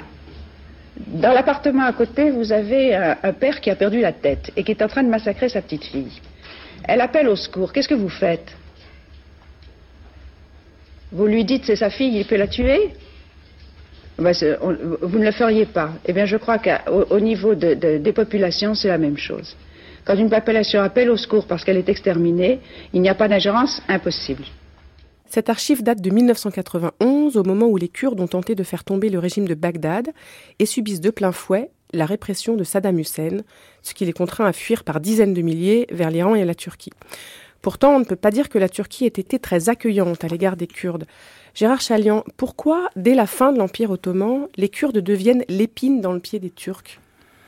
D'abord, pour ne pas faire d'anachronisme, il faut bien expliquer que l'identité, au début du siècle dernier, se définissait dans toute cette région qu'on appelle le Moyen-Orient d'abord par le facteur religieux. Aujourd'hui, tout le monde se situe comme je suis ceci, je suis cela. Mais à l'avant, il n'avait pas idée de cela. On était musulmans. On Ou était on, musulmans. Était, euh, on était issus des minorités albanais, chrétiennes. kurdes, turcs, etc. Mustafa Kemal, qui était un dirigeant exceptionnel, il a parfaitement saisi ce passage entre le hier de la période impériale à la possibilité de la création d'un État-nation à l'imitation de l'Europe, Europe qui à cette époque-là était le modèle des modèles. C'est pourquoi il va adopter à la fois l'alphabet latin, le code euh, juridique suisse, etc., etc. Lui comprend ça. Il sait où il va. Il a embarqué, comme dit Hamid Bozarslan, les Kurdes avec lui pour lutter contre les Grecs. Et les Kurdes y sont allés en tant que musulmans. Et puis dès que la victoire a été acquise, il a dit, ce pays est le pays des seuls Turcs. En somme, les Kurdes ont été cocus. D'abord parce que en tant que musulmans, on leur dit ben, le califat c'est fini, et en même temps on leur dit de toute façon, pour toi c'est très simple, ou tu t'assimiles, ou je réprime. Il a beaucoup réprimé. Voilà. Là, on est très loin de ce qui se pratiquait dans l'Empire ottoman quand même. Hein oui. C'est une vraie rupture. Ah oui, c'est une rupture extraordinaire. C'est une césarienne qu'il a fait. Aujourd'hui, M. Erdogan lui reproche d'une certaine façon. Lui, il veut retrouver, si vous voulez, euh, les racines euh, euh, de l'islam. Il veut, à la fois être à la fois une sorte de calife, c'est ce qu'il aurait souhaité, et en même temps être l'image de Soliman pour le 20, 20, 21e siècle. Hein? Voilà, c'est ça. Bon. On nous bassine aussi. Je, vous rappelle des choses, enfin, bon, avec euh, les accords Sykes-Picot. Mais les accords Sykes-Picot, c'est le traité de Sèvres. Le traité de Sèvres, c'était quoi? C'était un traité colonial où ce qu'on appelle aujourd'hui la Turquie allait être dépecée entre les uns et les autres, plus la zone italienne, plus la zone arménienne que les Arméniens n'avaient plus de toute façon la, la, capacité même de défendre dans la mesure où la moitié avait été massacrée ce qu'on appelle depuis un génocide. Euh, les Grecs avaient été battus, on avait fait un échange de population. Euh, les Italiens, il n'était pas question qu'ils s'installent. Bon, les, les Britanniques euh, qui convoitaient ce qui avait été promis aux Russes, les Dardanelles, c'est fini. Bon, en somme, les accords Sykes-Picot, il les a pulvérisés par euh, sa guerre d'indépendance. Pendant ce temps-là, les Arabes qui pleurnichent aujourd'hui, je parle de sur les accords Sykes-Picot, ben qu'est-ce qu'ils ont fait? Ils avaient ni la capacité organisationnelle, ni la capacité politique de concevoir réellement le truc, ni la capacité militaire. Ils, ils, ils demandaient aux, aux, aux, Britanniques de le faire pour eux. Mais personne ne fait pour vous rien dans ce cas-là. Donc aujourd'hui, ils nous racontent qu'ils vont refaire les, frontières. Ben, on va voir, on va voir. On va voir s'ils sont capables de faire quelque chose. Et tant qu'ils n'auront pas un projet politique... Vous n'y croyez pas beaucoup. Mais non, j'y crois pas parce qu'ils n'ont qu'un projet économique. Bon. Alors maintenant, revenons à notre question, là. La question, c'était comment les, Kurdes sont devenus l'épine dans le pied des Turcs, mais vous m'avez déjà répondu, puisque vous m'avez... Ben, je vous ai répondu qu'ils ont été réprimés. Alors, si vous voulez s'assimiler, ça allait. Il y en a qui se sont assimilés. Il y a des, il y a des Kurdes qui ont oublié le kurde, qui parlent euh, le turc. Ça, c'est une politique qui a été menée de façon systématique. Après les grandes répressions euh, des années 20 et des années 30, ben, il y a eu le grand vide des années 50, des années 60, où il s'est passé peu de choses, jusqu'à ce que finalement euh, les Kurdes, des Kurdes, euh, réalisent pleinement que franchement, euh, ils sont des sujets de deuxième zone, pas des citoyens et que c'est pas possible que ça dure comme ça. Et c'est à ce moment-là que le PKK est créé et que les Kurdes entrent en lutte armée en Turquie. Oui, alors ils sont une fraction, disons, de ceux qui refusent. ce PKK s'impose en éliminant d'une façon assez nette euh, les, les, les, mouvements concurrents, et puis euh, il se pose euh, avec la même brutalité que la répression turque. C'est-à-dire que c'est très gentil de dire le PKK est un mouvement stalinien, mais il faut voir qu'en face, bon, le, le, la, la, pratique de l'armée turque dans les zones qui sont kurdes, c'était des pratiques de type fasciste, et puis c'est tout. Hein. Les mots ont un sens. Il ne faut pas, comme ça, ne voir que d'un seul côté. Alors il y a un mois, les Kurdes de Turquie ont commencé à prendre leur revanche. Le HDP, qui est le Parti démocratique des peuples, est entré au Parlement avec plus de 10% des suffrages aux élections législatives. Et il a ainsi pu déjouer les plans du président Erdogan qui se voyait déjà modifier la Constitution pour concentrer tous les pouvoirs. Amit Bouzarslan et Gérard Chalian, dorénavant, d'après vous, quelle risque d'être la stratégie de Erdogan à l'égard des Kurdes? Euh, Oui, je pense qu'en premier lieu, il faudrait dire qu'on connaît aujourd'hui une... Euh, un certain renforcement de la, de la société kurde euh, au Moyen-Orient. Euh, c'est vrai que les sociétés disparaissent. Euh, on voit l'effondrement de la société irakienne et, et, de la société syrienne. La situation n'est pas bonne ailleurs de la Libye au Yémen. Et en contrepartie, on voit effectivement se construire une société qui s'appelle la société kurde. on le voit en Irak, on le voit en Syrie et on le voit aussi en Turquie. Euh, Ibn Khaldoun, un théoricien et penseur du XIVe siècle, euh, disait que seuls les peuples venant des bas-fonds de l'histoire pouvaient devenir des acteurs historiques. Est-ce que les Kurdes vont pouvoir devenir un acteur historique? Euh, Cela reste encore à voir, mais il est évident que la situation d'il y a 25 ans, où leur existence même avait été menacée, n'est plus valable aujourd'hui. en deuxième lieu, je crois qu'en Turquie aujourd'hui, euh, on assiste à une double évolution. Euh, d'un côté, il y a une, euh, un microclimat politique kurde qui s'est constitué.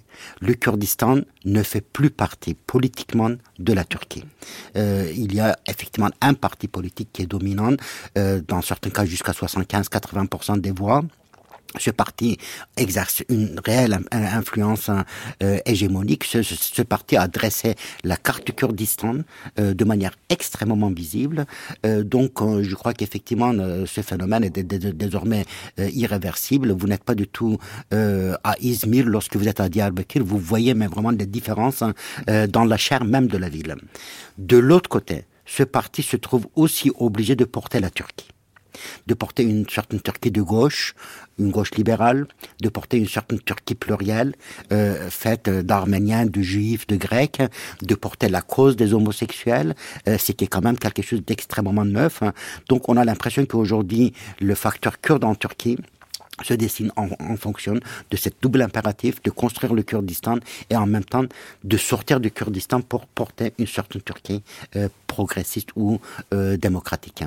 Euh, la réponse d'Erdogan est une réponse extrêmement musclé. Gérard Chalian le, le, rappelait. Effectivement, pour Erdogan, il s'agissait de renouer avec l'islam et l'Empire ottoman et de redéfinir la turcité à partir de l'islam.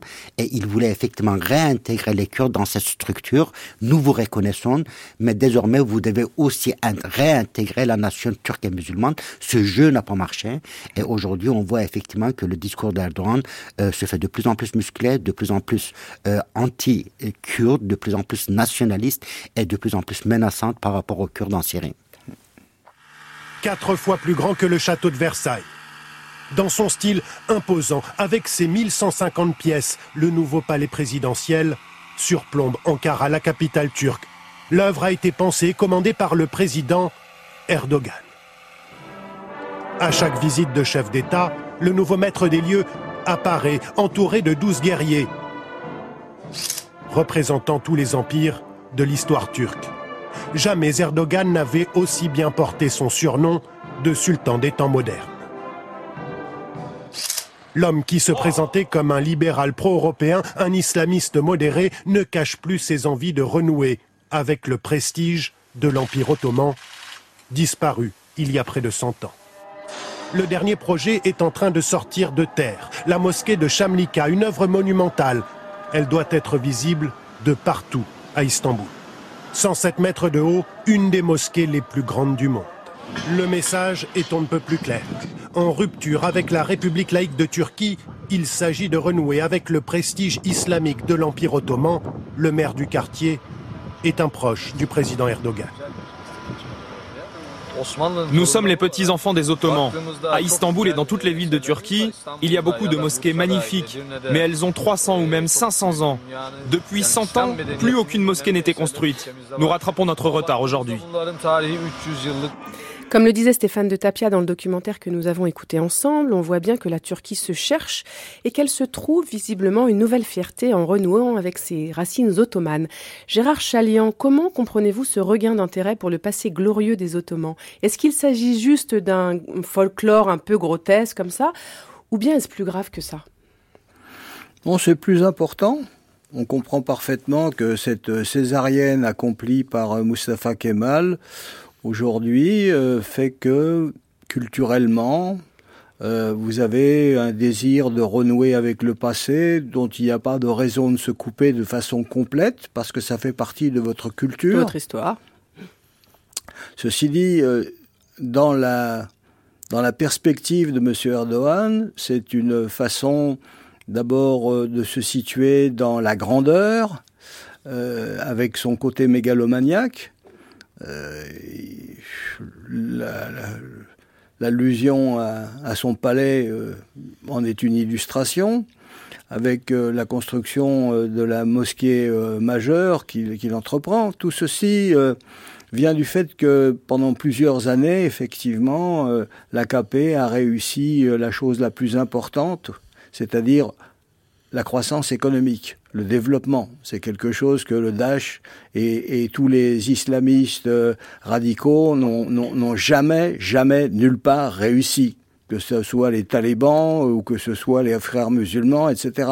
Donc les Turcs, ils ont travaillé, ils ont, ils ont réussi à faire un pays modernisé, et euh, bien sûr que sur le plan politique, eh bien aussi, il y a des dividendes à tirer de cela. Est-ce qu'on va pouvoir euh, redevenir un centre? Euh, Malheureusement, non. Avec les Égyptiens, ça n'a pas marché. Or, il n'y a que trois États au Moyen-Orient, et depuis toujours. Hein, la Turquie, l'Iran et, et l'Égypte. Voilà, avec euh, l'Égypte, ça ne marche pas. Avec l'Iran, en définitive, même si on fait semblant d'avoir des rapports, au fond, c'est l'adversaire depuis toujours, depuis euh, le début du XVIe siècle. Euh, c'est également la coupure. Et s'il y a un choc, on parle beaucoup de choc en ce moment, bah, s'il y a un choc, c'est celui entre sunnites et chiites. Celui-là, il existe puisqu'il est mené euh, par l'Arabie saoudite euh, depuis le, cette réislamisation dans laquelle ils se sont lancés au lendemain de la première crise pétrolière et qu'ils ont accéléré à partir du moment où en 79, euh, M. Khomeini a prétendu être le véritable représentant d'un État islamique. Bon, tout ceci fait partie, si vous voulez, de, dans, quoi se situe la Turquie, c'est-à-dire comment on peut jouer. Euh, la pratique, euh, enfin en tout cas la, politique de M. Davutoglu, qui disait bon, on va faire euh, zéro problème autour de nous, ça n'a pas marché du tout. Des problèmes, il y en a partout. Donc, que va faire la Turquie aujourd'hui? Je pense que, à mon sens, avec l'échec relatif de M. Erdogan, il, va donner dans euh, le nationalisme. À mon avis, c'est la corde. Ça, on sent le repli À mon avis, c'est la corde qui va, c'est la corde qui va marcher le mieux. Voilà, c'est tout. Nous sommes dans une époque de nationalisme, quoi que pensent euh, beaucoup de gens sur, euh, on va refaire le califat et nous sommes tous ensemble. Tout ça, c'est du, c'est, de la symbolique. D'un côté, on refait le califat, de l'autre, on refait le sultanat. On a l'impression qu'on rejoue l'histoire comme ça, sans fin le nationalisme reste aujourd'hui une force extrêmement importante, particulièrement dans des, dans des pays comme euh, l'Iran ou euh, la Turquie. Et quel jeu joue la Turquie face à l'État islamique? Elle joue un jeu, un jeu dangereux quand même. Oui, c'est un jeu. Enfin, je vais laisser euh, Hamid répondre, mais bien sûr, c'est un jeu extrêmement ambigu. Monsieur Erdogan désire en donner le moins possible aux Kurdes comme vous l'avez dit tout à l'heure, c'est une épine dans le pied. Donc, il va évidemment aider de façon ouverte ou pas tout ce qui peut nuire aux Kurdes. Donc le Daesh, c'était une occasion magnifique. Lorsqu'il y avait Kobané, indiscutablement, euh, la politique d'Erdogan, c'était ben, j'espère que Kobané va tomber. Il a tout fait. Lorsque les États-Unis ont insisté pour qu'ils laissent passer 150 peshmerga irakiens. Euh, il, les a fait attendre pendant une petite semaine à la frontière en se disant ah peut-être qu'ils vont s'effondrer. Bon, ça n'a pas marché. les autres ont tenu. Ils ont tenu. Et depuis, d'ailleurs, ils font mieux. Ils font une contre-offensive qui affaiblit le dans des endroits infiniment plus importants que la prise de Palmyre, comme Tel Abyad ou Aïnissa. Non, ce, dont on, on, je veux dire, dans la presse française, c'est à peine mentionné l'importance euh, stratégique extrême. Bon, ces, ces, Kurdes de Syrie se battent bien parce que ils sont galvanisés, ils sont motivés, etc. Bon, vous voyez, tout ça, tout ça compte beaucoup et euh, euh, dans la perspective de M. Erdogan, il faut tout faire pour que entre les islamistes pas seulement le Daesh, mais les islamistes syriens et l'État turc, on puisse se débarrasser des Kurdes de Syrie. Voilà. Ici, c'est le dernier checkpoint des Peshmerga et le pont que vous voyez juste en face de nous, les djihadistes sont là. Ils sont cachés sous le pont. Aujourd'hui, les forces kurdes ont remplacé l'armée irakienne, qui est pourtant censée contrôler le secteur. L'ennemi est tout proche et les affrontements encore réguliers. Le capitaine Farman est chargé de la sécurité sur le poste avancé de Kirkuk. Vous voyez, c'est la ligne de front que nous devons défendre. Jour et nuit, nous patrouillons pour assurer la sécurité. Au total, on doit contrôler quelques 1050 km de frontières face à l'organisation de l'État islamique. Alors que les Kurdes n'ont connu que l'infortune pendant un siècle, je reprends votre expression, euh, l'expression que vous avez repris, euh, euh, Gérard Chalian, dans votre livre La question kurde à l'heure de Daesh. En fait, on assiste actuellement à un véritable revirement de situation. Les Kurdes apparaissent désormais sur la scène internationale comme les seules forces capables de faire obstacle à l'expansion de l'organisation de l'État islamique. Serait-ce pour eux, d'après vous, euh, Gérard Chalian et Amit Pozarslan, serait-ce pour eux une occasion historique de négocier que soit enfin créé un État kurde indépendant? Ça vous paraît plausible, ça? Oui, avant de répondre peut-être à la question de l'indépendance hein, euh, future, il faudrait dire que euh, tout au long des années 2000, les Kurdes irakiens se considéraient comme faisant partie du Golfe, hein, avec une économie libérale, euh, en créant des skylines de, de gratte-ciel dans les villes kurdes. Et les Kurdes syriens pensaient que finalement, bon, effectivement, voilà, ils avaient obtenu leur, leur autonomie et qu'il n'y avait plus de danger. Dans les deux cas, on se considérait un peu comme une d'atteinte du Moyen-Orient euh, matinée du Golfe. Or, le Daesh leur a rappelé l'obligation, la nécessité de redevenir Sparte. Et aujourd'hui, effectivement, je crois qu'aussi bien au Kurdistan d'Irak qu'au Kurdistan de Syrie, on a l'impression qu'il y a une refondation du social, mais sur une base également militaire, hein, euh, car il est évident que le Daesh hein, représente un défi qui est très très différent de, de défi qui les États représentaient.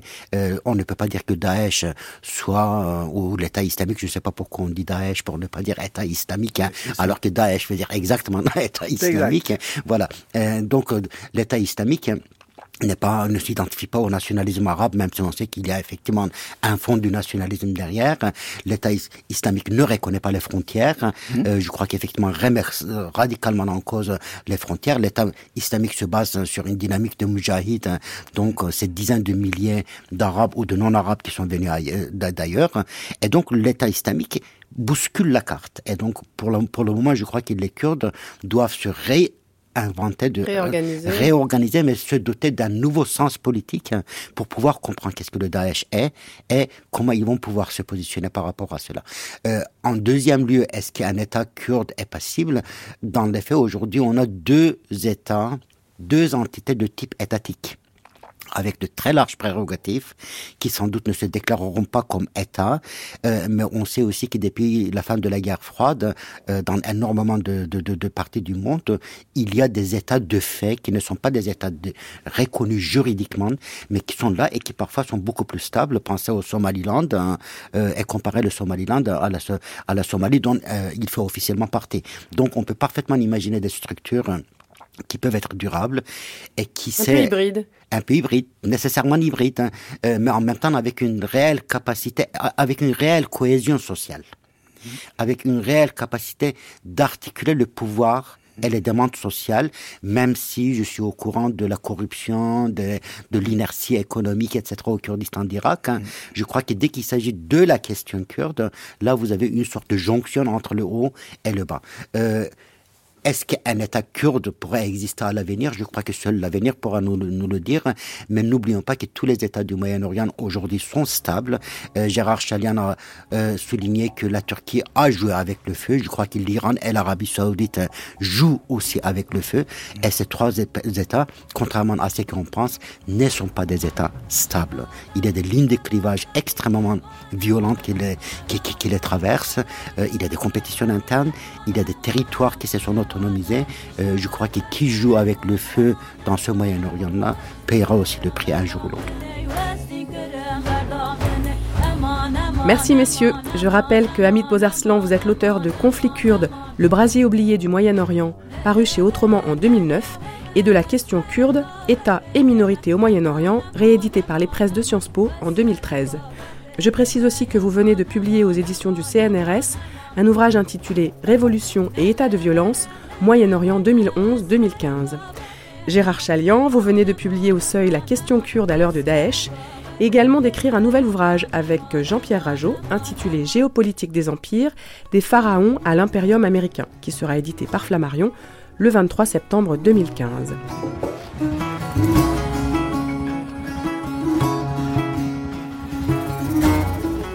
Vous retrouverez bien sûr toutes les références bibliographiques et musicales citées dans l'émission sur le site internet de France Culture, à la page réservée à notre grande traversée.